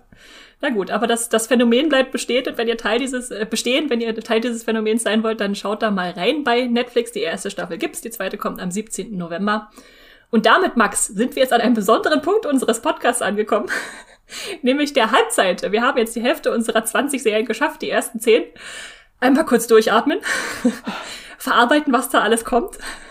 Und dann äh, können wir, sofern du immer noch fit bist, uns in den nächsten Teil stürzen. Äh, bist du bereit, Max? Jetzt müssen wir uns ja schon sputen. Das ist ja schon, die Zeit ist ja schon fast rum. Die, die, Zeit, die läuft uns davon. Äh, dann machen wir natürlich gleich weiter mit dem 19. November. Da kommt die vierte Staffel von Star Trek Discovery zu Netflix oder Star Trek Disco, wie wir liebevoll bei uns in der, in der Redaktion sagen. Das sind wahrscheinlich äh, elf Episoden, die dann aber wieder wöchentlich äh, ausgestrahlt werden, weil das ja eigentlich eine Paramount Plus Produktion ist, die dann wiederum zu Netflix kommt in Deutschland. Und äh, man weiß noch gar nicht so viel zur vierten Staffel. Wenn man jetzt von Staffel 3 ausgeht, äh, Mini, mini, mini, mini Spoiler, wer es nicht gesehen hat, äh, hat, hat jetzt die Discovery einen neuen Captain, beziehungsweise eine neue Captain, Kapitänin, nämlich äh, Michael, äh, totale Verwirrung hier mit dem Männernamen als Frau. Ähm, und die wollen jetzt zu einem, ja, zu neuen Planeten aufbrechen und äh, das seltene Dilithium äh, abliefern, um, um die Raumfahrt wieder, wieder anzukurbeln und ja, haben da diverse Geheimnisse und große Katastrophen zu überstehen. Also da gibt's dann neue Beziehungen und neue Reiseziele, die jetzt äh, in der Zukunft ausgelotet werden müssen. Unbekanntes wird zusammen erforscht und die gibt's gibt's eine, im Trailer gibt's eine Gravitationsanomalie. ist auch so Star Trek, äh, typische schöne Fremdworte. Und äh, ja, die Föderation und die Non-Föderation sind gleichermaßen bedroht. Da müssen also neue Allianzen geschmiedet werden. Ich gebe zu, ich bin noch ein bisschen skeptisch, weil ähm, Staffel 3 mich nicht mehr ganz so abholen konnte. Da sind ein paar meiner Lieblingsfiguren äh, verloren gegangen durch den äh, großen Zeitsprung. Ähm, freust du dich drauf, Max, oder äh, ist das was, was du so nebenher laufen lässt? Ich freue mich schon drauf. Äh, war auch nicht ganz so krass begeistert von der dritten Staffel, fand aber das Konzept natürlich cool, weil vorher war es eine Prequel-Serie zu den alten Star Trek, äh, zur alten Star Trek-Serie und ab der dritten Staffel wurde es dann quasi ein Sequel, was nicht weiter entfernt sein könnte, in dem mhm. sie einfach viele Jahrhunderte wie in die Zukunft gesprungen sind, wo es keine Föderation mehr gibt. Und jetzt in der vierten Staffel äh, könnte das jetzt wieder richtig äh, Star Trekig werden, wenn es darum geht, wirklich die Föderation neu aufzubauen und neue Allianzen ähm, zu finden. Das mhm. äh, könnte, glaube ich, sehr cool werden. Hast du eine Lieblingsfigur von diesem großen, äh, von der großen Crew der Discovery? Ich fand Giorgio so toll und jetzt ist sie weg. Oh, ja, das stimmt. Die ist leider nicht mehr dabei. Aber mit äh, Stamets oder Saru oder Michael selbst, äh, Tilly, sind da auf jeden Fall noch Leute, die ich eigentlich denen ich auch gerne zugucke. Und nicht zu vergessen, die Katze Grudge kommt natürlich auch wieder zurück. Also das ist natürlich ein, ein Bonus für Staffel 4 für alle Katzen- und Sci-Fi-Fans, äh, die sich da in der Schnittmenge wiederfinden. Und äh, damit gehen wir weiter zu der nächsten Netflix-Serie, die ebenfalls am 19. startet. Da ist viel los am 19. November, das werdet ihr noch feststellen. Und sie heißt Hellbound und ist wieder aus Südkorea. Da ist jetzt ein, ein großer Boom an Serien oder unsere Aufmerksamkeit ist dafür geschärft. Wer weiß. Was ist das, Max? Hellbound. Genau, siehst du, am Anfang hatten wir noch gar keine Netflix-Serien und jetzt äh, ab der Hälfte des Monats dann eskaliert einfach alles bei Netflix. Genau, das ist ein Fantasy-Horror-Drama aus Südkorea und das sind sechs Folgen, also hört sich schon mal recht snackable an. Äh, und die Serie stammt von Jeon Sang-ho, das ist der Regisseur von Train to Busan und Peninsula äh, der hier seinen eigenen Webtoon, da haben wir wieder das schöne Wort adaptiert, äh, den er selber geschrieben hat, weil er auch einige Animationsfilme auch vorher inszeniert hat. Äh, also ist er sehr zeichenbegabt. Äh. Und die Handlung äh, klingt auch sehr interessant, weil eines Tages tauchen überall äh, plötzlich übernatürliche Todesengel auf, die die Menschen in die Hölle verdammen. Sprich, Menschen erhalten von diesen übernatürlichen Wesen eine Ankündigung ihres Urteils in sieben Tagen wirst du sterben, jetzt habe ich Ring zitiert, äh, und dann zum vorhergesagten Zeitpunkt erscheinen die höllischen Monster dann plötzlich und verbrennen die Verbannten äh, bei lebendigem äh, Leibe. Äh, das sieht man auch sehr cool auf dem Poster, wo dann so ein Mann gerade kniet und so sein halber äh, Körper, Torso gerade wegfliegt. Klingt, als müsste man ein bisschen was aushalten, um sich das angucken zu können. Äh, Drag Me to Hell in, in Südkorea mit, was, die kriegen digitale äh, Botschaften aufs Handy oder so? Wie, wie, kommen, wie kriegen die die Ankündigung, dass die bald sterben müssen? Im Trailer ist das so ein großes Gesicht, was plötzlich dann im Raum erscheint und sagt, du wirst sterben. Das sah sehr, ziemlich weird aus. Da bin ich sehr gespannt, wie sie das äh, lösen. Die Monster sahen jetzt auch im Trailer sehr CGI-ig aus, äh, ob die Effekte noch besser werden. Aber bin ich sehr gespannt, weil so grob, es geht halt um zwei Sachen. Einerseits natürlich um diese Todesengel, die alle Menschen verdammen und auf der anderen Seite natürlich das große Chaos in Seoul. Ähm, und aus diesen chaotischen Zuständen äh, tritt eine religiöse Vereinigung nämlich hervor, die heißt die neue Wahrheit. Und das ist so, die, glaube ich, das Größte, worum es dann mit in der Serie geht. Und diese religiöse Vereinigung oder Sekte gewinnt dann an Macht, weil dies nämlich der Überzeugung, dass die Opfer der Höllenmonster ihr Schicksal verdient haben und nur Sünder bestraft werden. Und in dieser Gruppierung gibt es dann auch fanatische Anhänger, die die Bestrafung der Sünder in die eigene Hand nehmen und die Menschen töten wollen, die sich, im, die sich dem göttlichen Willen entziehen wollen. Das klingt, glaube ich, sehr cool, so Fanatismus und religiöse Gruppierungen äh, und äh, was wirklich dahinter steckt, dann auch hinter diesen Todesengeln. Äh, also da werde ich auf jeden Fall reingucken. Und wie gesagt, es sind nur sechs Folgen. Kann man, glaube ich, schnell durchsnacken. Kann man, kann man auf jeden Fall mitnehmen. Und so, ab, so abgedreht, wie es klingt, äh, sollte man da wahrscheinlich auf jeden Fall mal reinschauen. Hellbound am 19. November bei Netflix. Und am 19. November bei Amazon Prime, da startet jetzt eine Serie, auf die ich mich schon sehr, sehr, sehr, sehr, sehr lang freue. Nämlich das Rad der Zeit, uh, The Wheel of Time. Und äh, wer schon öfter, öfter zuhört, der weiß ja, dass ich ein großer Fantasy-Fan bin. Und da kommen jetzt endlich, endlich äh, die, die sechs Episoden dieser ersten Staffel, aber natürlich dann wöchentlich, äh, beziehungsweise drei zum Start und dann wöchentlich äh, zu Amazon. Die werden etwa so 60 Minuten lang sein. Staffel 2 ist schon in Arbeit, also ich bin froh, dass es da auch schon sicher weitergeht. Und das ist natürlich die äh, groß angelegte Verfilmung des Robert Jordan Romans äh, äh, oder der ganzen Romanreihe äh, Wheel of Time. Im Original hat das 14 Romane, im Deutschen kommen dann nochmal äh, doppelt so viele, beziehungsweise dreifach so viele dazu, weil die Bücher nochmal geteilt wurden. Ähm, die Serie basiert jetzt aber größtenteils auf dem ersten Buch, obwohl ich auch gelesen habe, dass Elemente aus zwei und drei dabei sind und dann wieder andere aus Teil 1 weggelassen werden. Ist auch nicht so wichtig. Ähm, wir haben auf jeden Fall äh, eine Gruppe unterschiedlichster Menschen, die erstmal im beschaulichen Ort äh, die zwei Flüsse, Two Rivers, äh, leben. Und dieser Ort wird von dunklen Mächten heimgesucht und äh, ja, nur der sogenannte wiedergeborene Drache kann da dem Bösen etwas entgegensetzen. Da gibt's also im Prinzip welche, die da ja in so ins kalte Wasser geworfen werden, der Magie, während sie eher so als Bauern gelebt haben, müssen sie jetzt auf eine große epische Reise gehen, ähm, werden verfolgt von sehr, sehr gruseligen äh, Gestalten.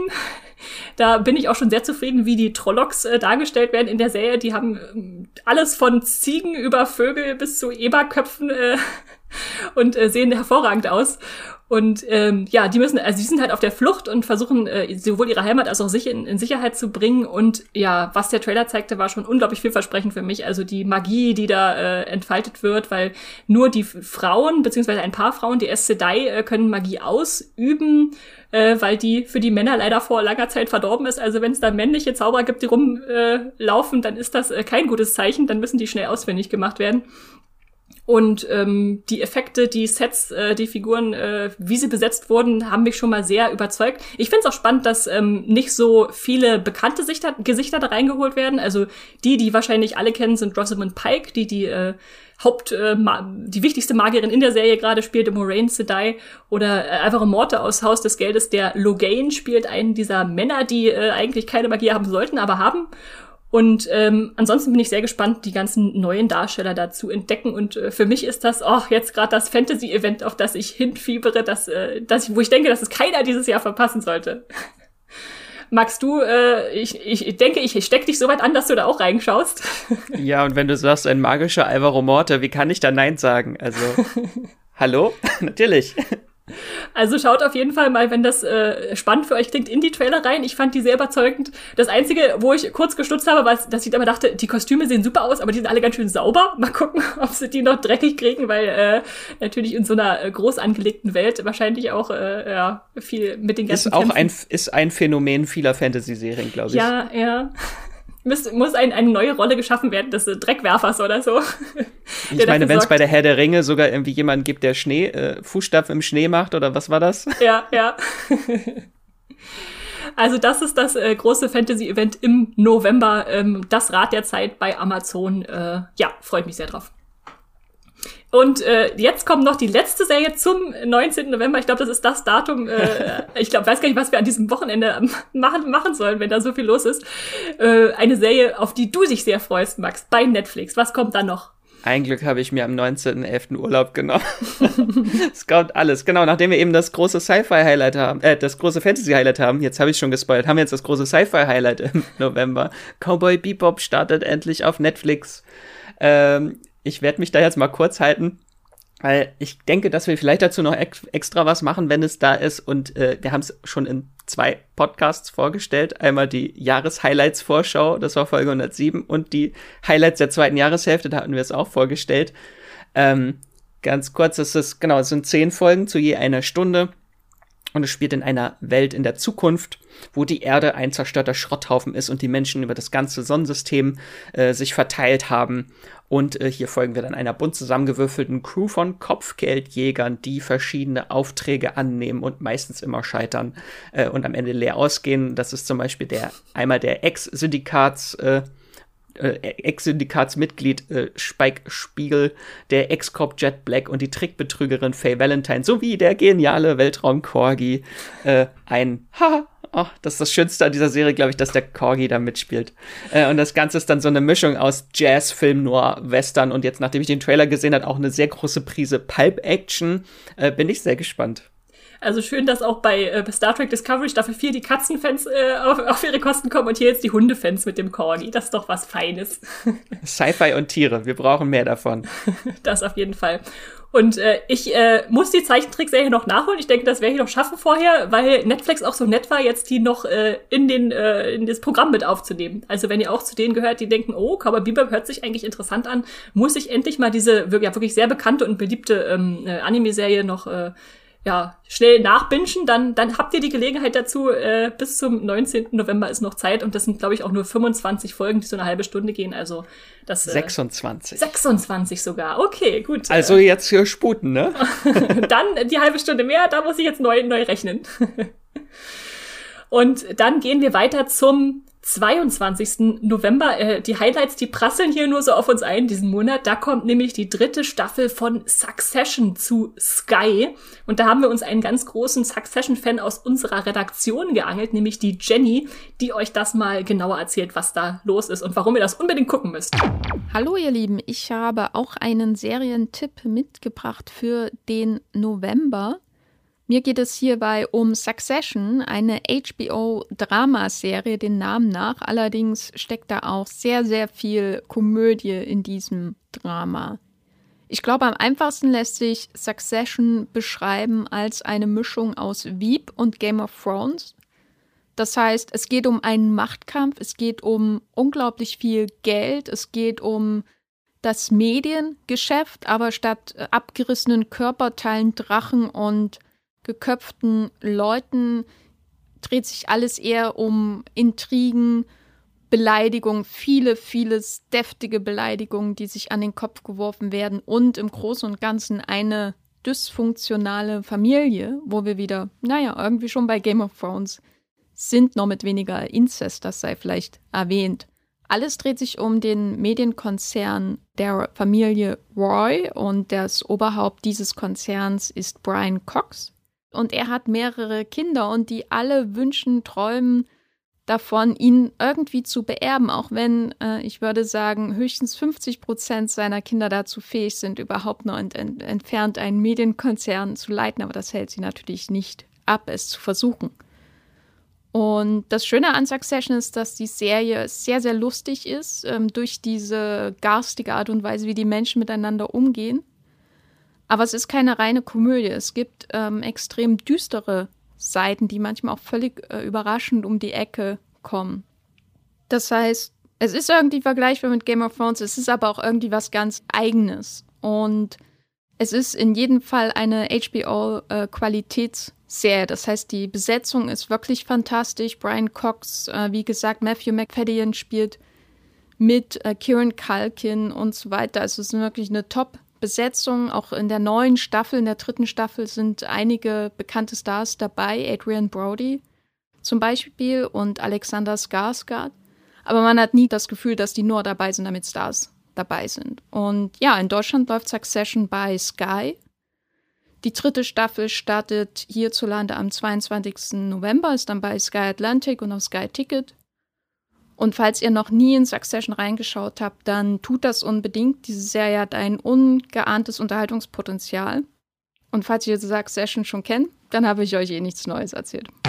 Ja, also ich freue mich auch sehr auf Succession, muss ich sagen. Ähm, die neue Staffel, die dann jetzt kommt und bin gespannt, äh, wen ich in, in dieser neuen Staffel mit der am meisten Imbrunst hassen werde von diesen, all diesen Figuren, die irgendwie, die, von denen man nicht loskommt, äh, wenn sich da die, die schlechten Menschen gegenseitig an die Kehle gehen und man doch irgendwie, irgendwie mitfiebert. Also ja, da Huh, das muss, das muss geguckt werden und wird aber zum Glück dann auch wöchentlich ausgestrahlt. Also das muss nicht auch noch gewünscht werden, dann kurz nach diesem äh, Highlight-Wochenende.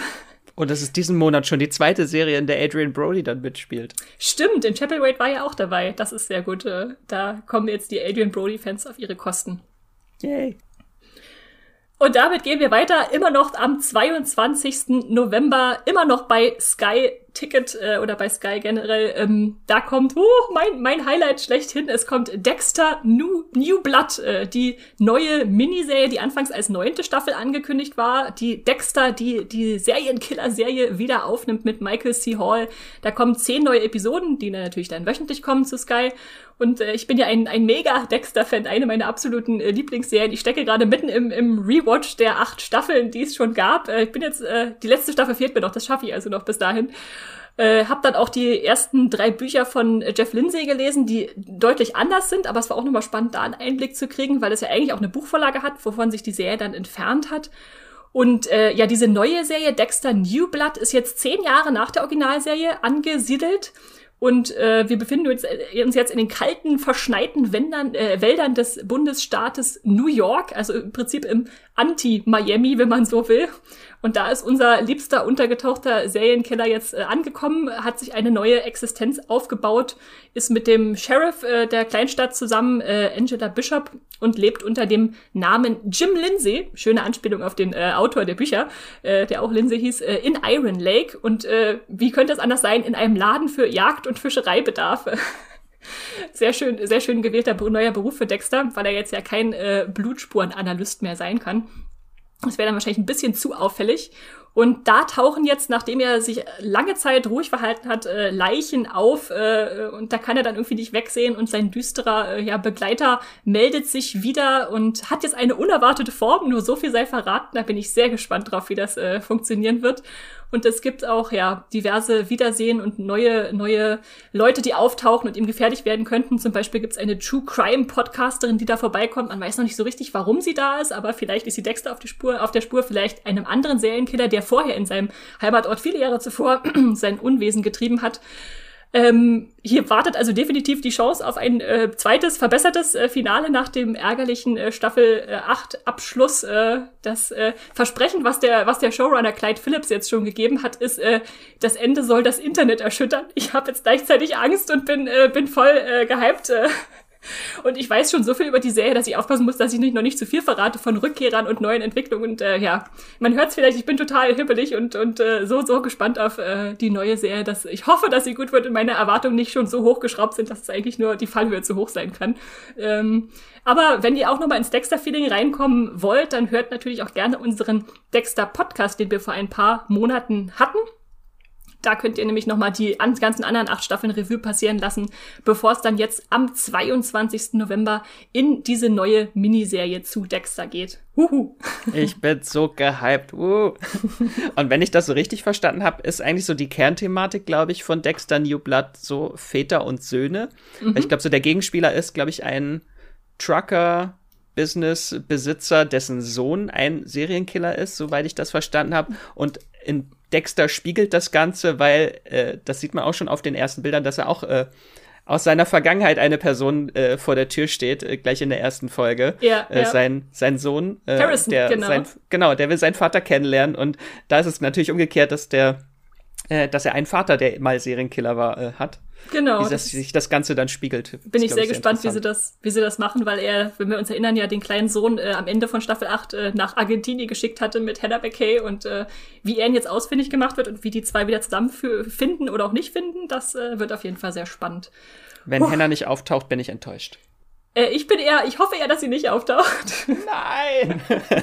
Aber alle, alle Rückkehrer kennen wir auch noch nicht. Also ich bin gespannt, äh, wer von den äh, Bestätigten jetzt wirklich kommt und wer dann noch als Überraschung auf jeden Fall äh, dabei ist. Also Dexter-Fans äh, einmal tief durchatmen. Äh, am 22. November ist es soweit, endlich auch in Deutschland. Äh, da geht's dann weiter. Und damit kommen wir jetzt zu etwas äh, weniger düsterem, äh, zumindest wenn ich mir den Trailer angucke, nämlich zur neuen äh, Marvel-Serie bei Disney Plus, die am 24. November startet, Max. Das ist äh, jedes, also es geht jetzt wirklich nur Serien-Highlight auf Serien-Highlight irgendwie. Also nehmt euch alle Urlaub im November, genau, am 24.11. Start bei Disney Plus, Hawkeye. Ich denke, da kommt bestimmt auch noch ein extra Podcast dazu. Ähm, und das ist jetzt die fünfte Serie von Marvel Studios für Disney Plus nach WandaVision, Falcon and the Winter Soldier, Loki und What If. Ich hoffe, ich habe jetzt keine vergessen und habe richtig gezählt. Und das sind wieder sechs Folgen. Es geht diesmal mit zwei Folgen zum Start los und dann immer wöchentlich. Ist und, gut getimt, äh, dass es dann zu Weihnachten fertig ist. Genau, genau. Es muss vor Weihnachten äh, fertig sein, weil jetzt, äh, worum es in der Serie geht, ha. Äh, Jeremy Renner ist zurück als Clint Barton, aka Hawkeye, der zur Weihnachtszeit äh, die junge und talentierte Bogenschützin und Hawkeye-Mega-Fan Kate Bishop. Die wird gespielt von Haley Steinfeld. Woo! Also hier ist nochmal der Dickinson-Fan. Wenn ihr euch vorbereiten wollt auf Hawkeye, guckt Dickinson. äh, die nimmt er unter seine Fittiche in New York um äh, und kämpft mit ihr gemeinsam gegen Feinde aus seiner Zeit als Ronin. Da wissen wir noch ein das war in Avengers Endgame, wo er dann die neue Persona angenommen hatte als Ronin. Ich hoffe, das war Endgame. War Endgame oder war es schon am Ende von Infinity War? In einem, ich glaube, in Infinity War kam er nicht vor. Es war okay. ein Endgame. Okay, ja, ja. ja dann war es so rum. Stimmt, Endgame ging los damit, dass seine Familie gesnappt wurde. Ja.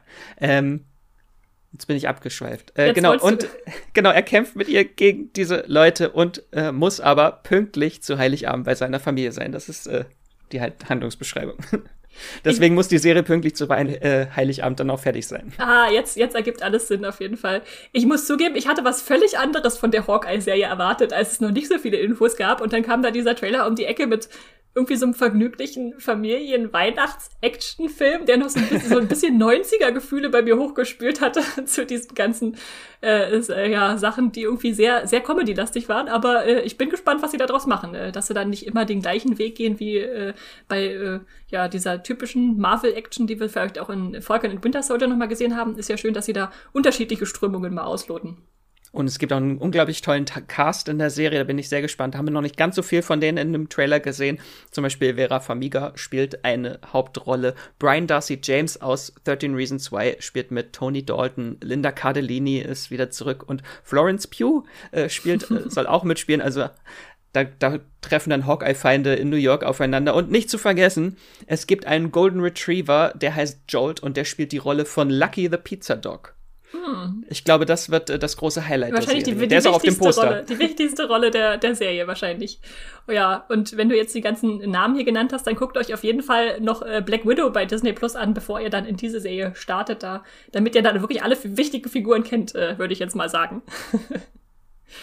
Und damit kommen wir äh, zwei Tage später am 26.11. zu einer Amazon-Doku-Serie, die heißt Unzensiert Bushidos Wahrheit. Und wahrscheinlich hätten wir die gar nicht so auf dem Schirm gehabt, wenn nicht unsere Chefredakteurin Lisa davon geschwärmt hätte, dass sie schon ewig darauf wartet. Und das wollen wir euch dann natürlich nicht vorenthalten und äh, lassen am Lisa am besten hier mal selbst erzählen, was das ist. Ich freue mich im November besonders auf Unzensiert Bushidos Wahrheit. Das ist eine Doku-Serie bei Amazon Prime, die die Geschichte von dem Deutschrapper Bushido und seinem Zerwürfnis mit dem Abu Chaka-Clan, einer äh, kriminellen Großfamilie aus Berlin erzählt. Ähm, wer Bushido nicht kennt, das war so ab Mitte der 2000er Jahre der mit Abstand erfolgreichste Deutsch-Rapper und auch einer der erfolgreichsten Musiker in Deutschland überhaupt. Ähm, in den letzten Jahren ist es musikalisch ein bisschen ruhiger um ihn geworden. Dafür ist er eben mit seinen Verstrickungen zu äh, Gangkriminalität in die Öffentlichkeit gekommen und äh, hatte da auch jahrelang Polizeischutz, nachdem er sich von Arafat Abu Chaka, seinem ehemaligen Geschäftspartner, getrennt hat. Das klingt jetzt alles sehr nach True Crime Story und ist es sozusagen auch irgendwie. Ähm, was ich halt wirklich so unfassbar spannend daran finde, ist, dass halt seit Jahren so gemauschelt wird. Diese Serie ist in der Mache. Wer äußert sich da? Wer hat sich geweigert, sich da zu äußern? Wer produziert das jetzt konkret? Ähm, ich hatte da auch irgendwie, ich komme so ein bisschen aus dem Deutschrap-Bereich und hatte da auch gehört, dass es da wohl immer mal unterschiedliche Interessenten auch gab und das dann doch wieder geschoben wurde. Jetzt kommt es endlich zu Amazon. Ich bin super aufgeregt, ist für mich, äh, ehrlich gesagt, zumindest jetzt so von außen betrachtet, ohne irgendetwas davon gesehen zu haben bisher, eine der spannendsten ähm, ja, neuen Formate, so deutschen neuen Formate äh, dieses Jahr. Ja, also ich selbst habe nicht so viel Ahnung von Deutschrap, aber so wie Lisa davon schwärmt, klingt das nach einer Dokumentarserie, die man auch gut nutzen kann, um sich vielleicht einfach mal ins Thema einzuarbeiten. Äh, Max, wie ist deine Musikkenntnis der, der deutschen äh, Hip-Hop- und Rap-Landschaft? nicht existent. Gut, dass wir also noch andere Leute in der Redaktion haben, die da das Spektrum ein bisschen noch erweitern. Äh, genau. Das ist also unzensiert Bushidos Wahrheit ähm, am 26.11. bei Amazon. Und damit ich äh, auch diesen Monat noch eine zweite Fantasy-Serie hier reinschmuggeln kann, äh, habe ich mich noch gestürzt auf den 28. November auf die neue dänische Netflix-Serie namens Elfen oder Nissa, wie sie im Dänischen heißt. Die ist von den The Rain-Machern, hat sechs Episoden und sieht aus nach so einer Art ja Fantasy-Horror zur Weihnachtszeit. Also im November merken wir jetzt definitiv schon, dass die ganzen Serien sich schon mal ausrichten auf die Festtage, dass da irgendwelche Anklänge da sind, dass die Leute sich darauf vorbereiten können. Und ja, wir begleiten da eine Familie in den Winterurlaub äh, und der wird ziemlich schnell zum Albtraum, weil sie da auf ihrer Insel, wo sie sich einquartiert haben, eine uralte Bedrohung treffen. Ähm, und die Weihnachtsferien dann äh, sehr, eine sehr ja, äh, unerwartete Wendung nehmen, weil diese Wesen, diese Titel, titelgebenden Elfen, nicht die, die äh, Viecher sind, die man vielleicht so aus Peter Pan mit Tinkerbell und so kennt, sondern schon deutlich äh, düsterer. Und äh, das klingt für mich so spannend, dass ich da auf jeden Fall mal reinsehen will, obwohl noch gar nicht so viel zur Serie bekannt ist. Also ein paar Bilder gab es schon, aber noch keinen Trailer. Der kommt jetzt hoffentlich in nächster Zeit. Und ja, da lasse ich es mir nicht nehmen, hier noch ein bisschen mehr Fantasy zu streuen. Max, ist, ist das was, was dich reizt? Hast du The Rain geguckt? Ich habe The Raid geguckt, ich habe sogar alle drei Staffeln geguckt, obwohl ich gar nicht so der Mega-Fan davon war, aber irgendwie mhm. hat, sie, hat mich die äh, Serie doch immer weiter gucken lassen. Äh, und äh, ich habe die auch auf meiner Watchlist, Elfen. Ähm, hat auf jeden Fall nichts mit Cosmo und Wanda zu tun, wenn Elfen helfen. Also lassen wir das auf uns zukommen und schauen mal, was das wird am 28. November. Und damit sind wir jetzt auch schon bei unserer letzten der 20 Serien im November angekommen, die am 30. startet und sich äh, äh, auf lustige Weise äh, als Faking Hitler benannt hat. Max, was ist das denn für abgedrehte Sache? Jetzt sind wir leider am Ende nicht bei A wie Amazon gelandet, Na, sondern bei, jetzt sind wir von Z bis wie ZDF bis R wie RTL Plus. genau, da startet am 30.11. die sechsteilige Miniserie Faking Hitler. Äh, und was mich erstmal aufhorchen hat lassen bei der Serie war natürlich der Cast. Da spielen Moritz Bleibtreu, Lars Eidinger, Daniel Donskoy und Ulrich äh, Tukur mit. Ist schon mal, oh, okay, interessant. Oi, oi, was oi, ist denn das? Worum geht's denn da?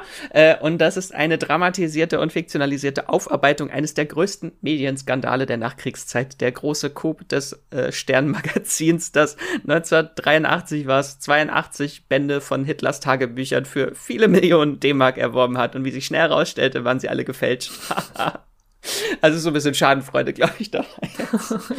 äh, genau, und in der Serie geht's halt auf der einen Seite um den Sternreporter Gerd Heidemann, der wird von Lars Eidinger gespielt, der auf der Suche nach der größten, nächsten großen Story ist, weil er mal Erfolgsreporter war und jetzt schon lange keinen großen, äh, prächtigen Titel mehr hatte. Äh, und dann gibt es dann auf der anderen Seite den Kunstfälscher Konrad Kujau, der wird von Moritz Bleibtreu gespielt, der viel Geld machen möchte und das auch tut am Ende der Serie. äh, und das Ganze wird noch erweitert um so eine Nebenstory, um eine junge Redakteurin, die von einem jüd jüdischen äh, Investigativjournalisten erpresst wird, der die Veröffentlichung verhindern will der Tagebücher. Aber wir wissen aus der Geschichte, wie es endet. Ja, das wissen wir auf jeden Fall. Und ich erinnere mich, dass es ja von Helmut Dietl mal diese Verfilmung dieser Ereignisse gab namens Stonk aus dem Jahr zwei, äh, 1992. Das war eher so als Mediensatire aufgezogen, um diesen Sternskandal aufzuarbeiten. Ich glaube, Uwe Ochsenknecht hat da den Kunstfälscher gespielt. Äh, weißt du schon, ob die neue Serie Faking Hitler jetzt eher einen ernsteren Weg geht oder ob die auch eher so komödiantisch daherkommt? Ich habe leider auch nur Standbilder bisher gesehen, okay, aber so okay. vom Poster sah das auch sehr flippig aus, denke ich schon, dass das äh, auch eine satirische Richtung einschlagen könnte. Ich will mich aber nicht zu weit aus dem Fenster ja, lehnen. Ja. Naja, ist das einfach bierernst. aber ich kann mir auch eher vorstellen, dass es äh, so, so eine absurde Geschichte einfach nur mit Humor aufgearbeitet werden kann. Genau. Genau, wie man nicht recherchieren sollte. Ja, und damit sind wir dann jetzt am Ende. Faking Hitler war unser letzter Tipp am 30. November in der, äh, in, bei RTL Plus, also ehemals TV Now. Und äh, für alle, die das, die zu faul sind, es in unseren Show Notes nachzulesen, äh, würde ich jetzt einfach noch mal ganz kurz alle Serien runterbeten, die wir euch heute genannt haben. Äh, in einem Atemzug schaffe ich das bestimmt nicht, aber mal gucken. das ist äh, Start the Fuck Up, Why Women Kill Staffel 2, Gossip Girl, Dr. Brain, Dickinson Staffel 3, Arcane, Dope Sick, The Shrink Next Door oder der Therapeut äh, von nebenan, Chapelwaite, Tiger King oder Raubkatzen äh, und ihre. Nee, wie, wie war das, Max? Wie ist der deutsche Titel? Großkatzen und ihre. Ach Gott, scheiße. also ganz, ganz seltsamer deutscher Titel. Tiger King. Großkatzen und ihre Raubtiere. Großkatzen und ihre Raubtiere. Äh, Tiger King ist da deutlich eingängiger. Äh, Star Trek Discovery Staffel 4, Hellbound, Das Rad der Zeit, Cowboy Bebop, Succession Staffel 3, Dexter New Blood, Hawkeye, Bushidos Wahrheit, unzensiert davor noch, und äh, Elfen und Faking Hitler. Das sind also die, die 20, die, das ist eine schöne Zusammenstellung. Elfen, Faking Hitler, ja. ja. Also das sind unsere 20 Serien, die wir euch rausgesucht haben diesen Monat. Ich hoffe, da ist auch für euch was dabei. Wir jedenfalls äh, wissen schon gar nicht, wo wir hin sollen mit unserer, unserer zur Verfügung stehenden Zeit. Äh, das wird auf jeden Fall ein toller Monat. Und dann bleibt mir jetzt zum Schluss eigentlich nur noch zu sagen, ein großes Dankeschön an unsere Fans und HörerInnen, die äh, als Streamgestöber Ra und drinnen äh, sich äh, treu zu uns äh, zu uns stehen und da haben wir auch wieder etwas Fan-Feedback mitgebracht, denn wir haben natürlich immer wieder Post bekommen und Max, willst du da mal vorlesen, was uns Skywalker geschrieben hat zum Podcast Beste Streaming-Filme bei Amazon, Apple und äh, Disney Plus? Genau, Skywalker hat geschrieben, hallo liebes Team, ich habe eure neue Podcast-Folge gehört und muss dazu einfach einen Kommentar abgeben. Zunächst einmal vielen Dank für jede neue Podcast-Folge. Ich höre immer gerne zu und nehme jedes Mal viele Streaming-Tipps, die ich niemals alle werde schauen können, mit. Äh, toll finde ich eure wechselnde Besetzung und die Vorlieben und Meinungen aller Podcast-Gastgeber innen. Äh, aber nach der heutigen, äh, für mich leider viel zu langen Folge, muss ich sagen, dass ich nicht ganz nachvollziehen kann, dass auf der einen Seite ein Film wie Parma abgefeiert wird und gleichzeitig der großartige Coder, zumindest für meinen Geschmack, sehr schnell abgehandelt wird, ohne ein Wort zum großartigen Cast, allen voran die großartige Marley Madeline sowie Troy Kotzur, dem tollen Soundtrack und der heraus herausragenden Ensembleleistung zu verlieren. Justin Timberlake mag eine gute Leistung in Parma abliefern. Das allerdings steht im keinen Verhältnis zum Cast von Coda. Wenn ich mich recht erinnere, hat auch Max schon mal von Coda geschwärmt, Fragezeichen. Musste ich als absoluter Coda-Fan einfach nochmal loswerden. Ansonsten noch einmal vielen lieben Dank und macht weiter so. Ja, das ist auf jeden Fall spannend. Also super, wenn ihr euch eure eigene Meinung auch noch einbringt. Matthias und Patrick äh, waren so einigermaßen angetan, wenn ich mich richtig erinnere an Coda, aber natürlich äh, hängt das immer natürlich auch von uns als RedakteurInnen ab. Also ich zum Beispiel habe Coda auch total gefeiert und geliebt und er hat gute Chancen, auf meiner Jahresendliste zu landen. Ein wirklich, wirklich schöner Film äh, über eine Familie und ein äh, Mädchen, was in einer, ja, in dieser gehörlosen Verwandtschaft äh, aufwächst und dann damit umgehen muss, immer die Vermittlerin zu sein. Stimmt es, Max, dass Skywalker sich richtig erinnert hat, dass du von Coda schon geschwärmt hast? Wenn nicht im Podcast, auf jeden Fall privat auch schon ganz viel. äh, ja, ich habe äh, herzlich gelacht, äh, gelacht und Rotz und Wasser geheult. Und wir dürfen natürlich nicht Coda äh, erwähnt haben, ohne auch Emilia Jones, äh, die Hauptfigur, mit einmal erwähnt zu haben, die viele Netflix-ZuschauerInnen aus äh, Lock and Key kennen. Mhm, ja. Sie spielt ja. die Hauptrolle und singt am Ende ein sehr tolles Solo, was ich vielleicht schon über 40 Mal gehört habe. ja, und bei dem Film ging es mir tatsächlich auch so, dass ich den lieber mochte als der, auf dem er eigentlich bas basiert, also dem französischen, äh, irgendwie die Belliers äh, hieß das, glaube ich, im Deutschen. Verstehen Sie die Belliers? Verstehen Sie die Belliers, ja, ja. Also das ist äh, auch eine Seltenheit, dass ein Remake etwas für mich besser macht und ja, hat mich sehr angerührt und äh, eingenommen sehr, sehr schöner Film. Guckt euch an bei Apple TV Plus. Also danke nochmal dafür, äh, Skywalker, für dieses aufmerksam machen. Und außerdem hat uns neben Skywalker, der auch bei Podigy uns diese Nachricht hinterlassen hat, noch Antje bei Podigy geschrieben zum Walking Dead Podcast. Vielen Dank, war toll euch zuzuhören. Ja, manchmal geht's auch einfach ganz kurz und knackig dafür. Danke dafür, Antje. Und äh, ja, wenn ihr uns dann auch wie diese zwei unterstützen wollt, dann abonniert uns gerne unseren Podcast Stream Gestöber. Das könnt ihr bei Spotify, Apple Podcast, Podcast Addict äh, gerne auf die Benachrichtigung drücken. Dann kriegt ihr immer eine Nachricht, wenn die neue Folge da ist. Bewertet uns bei iTunes und Podcast Addict. Hinterlasst Kommentare, äh, ob ihr uns, warum ihr uns gern hört. Ähm, schickt uns Feedback und Verbesserungswünsche sowie Sprachnachrichten an podcast.moviepilot.de oder folgt uns auf Twitter unter Streamgestöber. Und wenn man dir hinterherwieseln will, Max, äh, wo, wo tut man das? Natürlich bei äh, Moviepilot, da kann man äh, meine Artikel gerne lesen. Da findet man mich unter Wieselmax oder Max Wiesler und ebenso auch äh, kann man mir auf Twitter und Instagram folgen. Sehr schön, Du? sehr schön. Ich bin als Straw-Star bei Instagram und Twitter zu finden und als Strawstar oder Esther Stroh bei Moviepilot, wo ich Texte schreibe. Und dann sagen wir, schaut euch den November an, sucht euch eure eigenen Highlights raus, lasst uns gerne wissen, was euch besonders gefallen hat oder noch gefällt, wenn es noch läuft und streamt was Schönes. Tschüss. Tschüss. Das war die neue Folge Streamgestöber. Abonniert uns bei Spotify, Apple oder der Podcast-App eures Vertrauens und wir freuen uns ganz besonders über eure Bewertungen. Die Musik wurde aufgenommen und produziert von Tomatenplatten. Feedback und Wünsche gehen an podcast.moviepilot.de. Wie ihr mit eurer Sprachnachricht im Podcast landet, erfahrt ihr in den Shownotes und unter www.moviepilot.de slash podcast.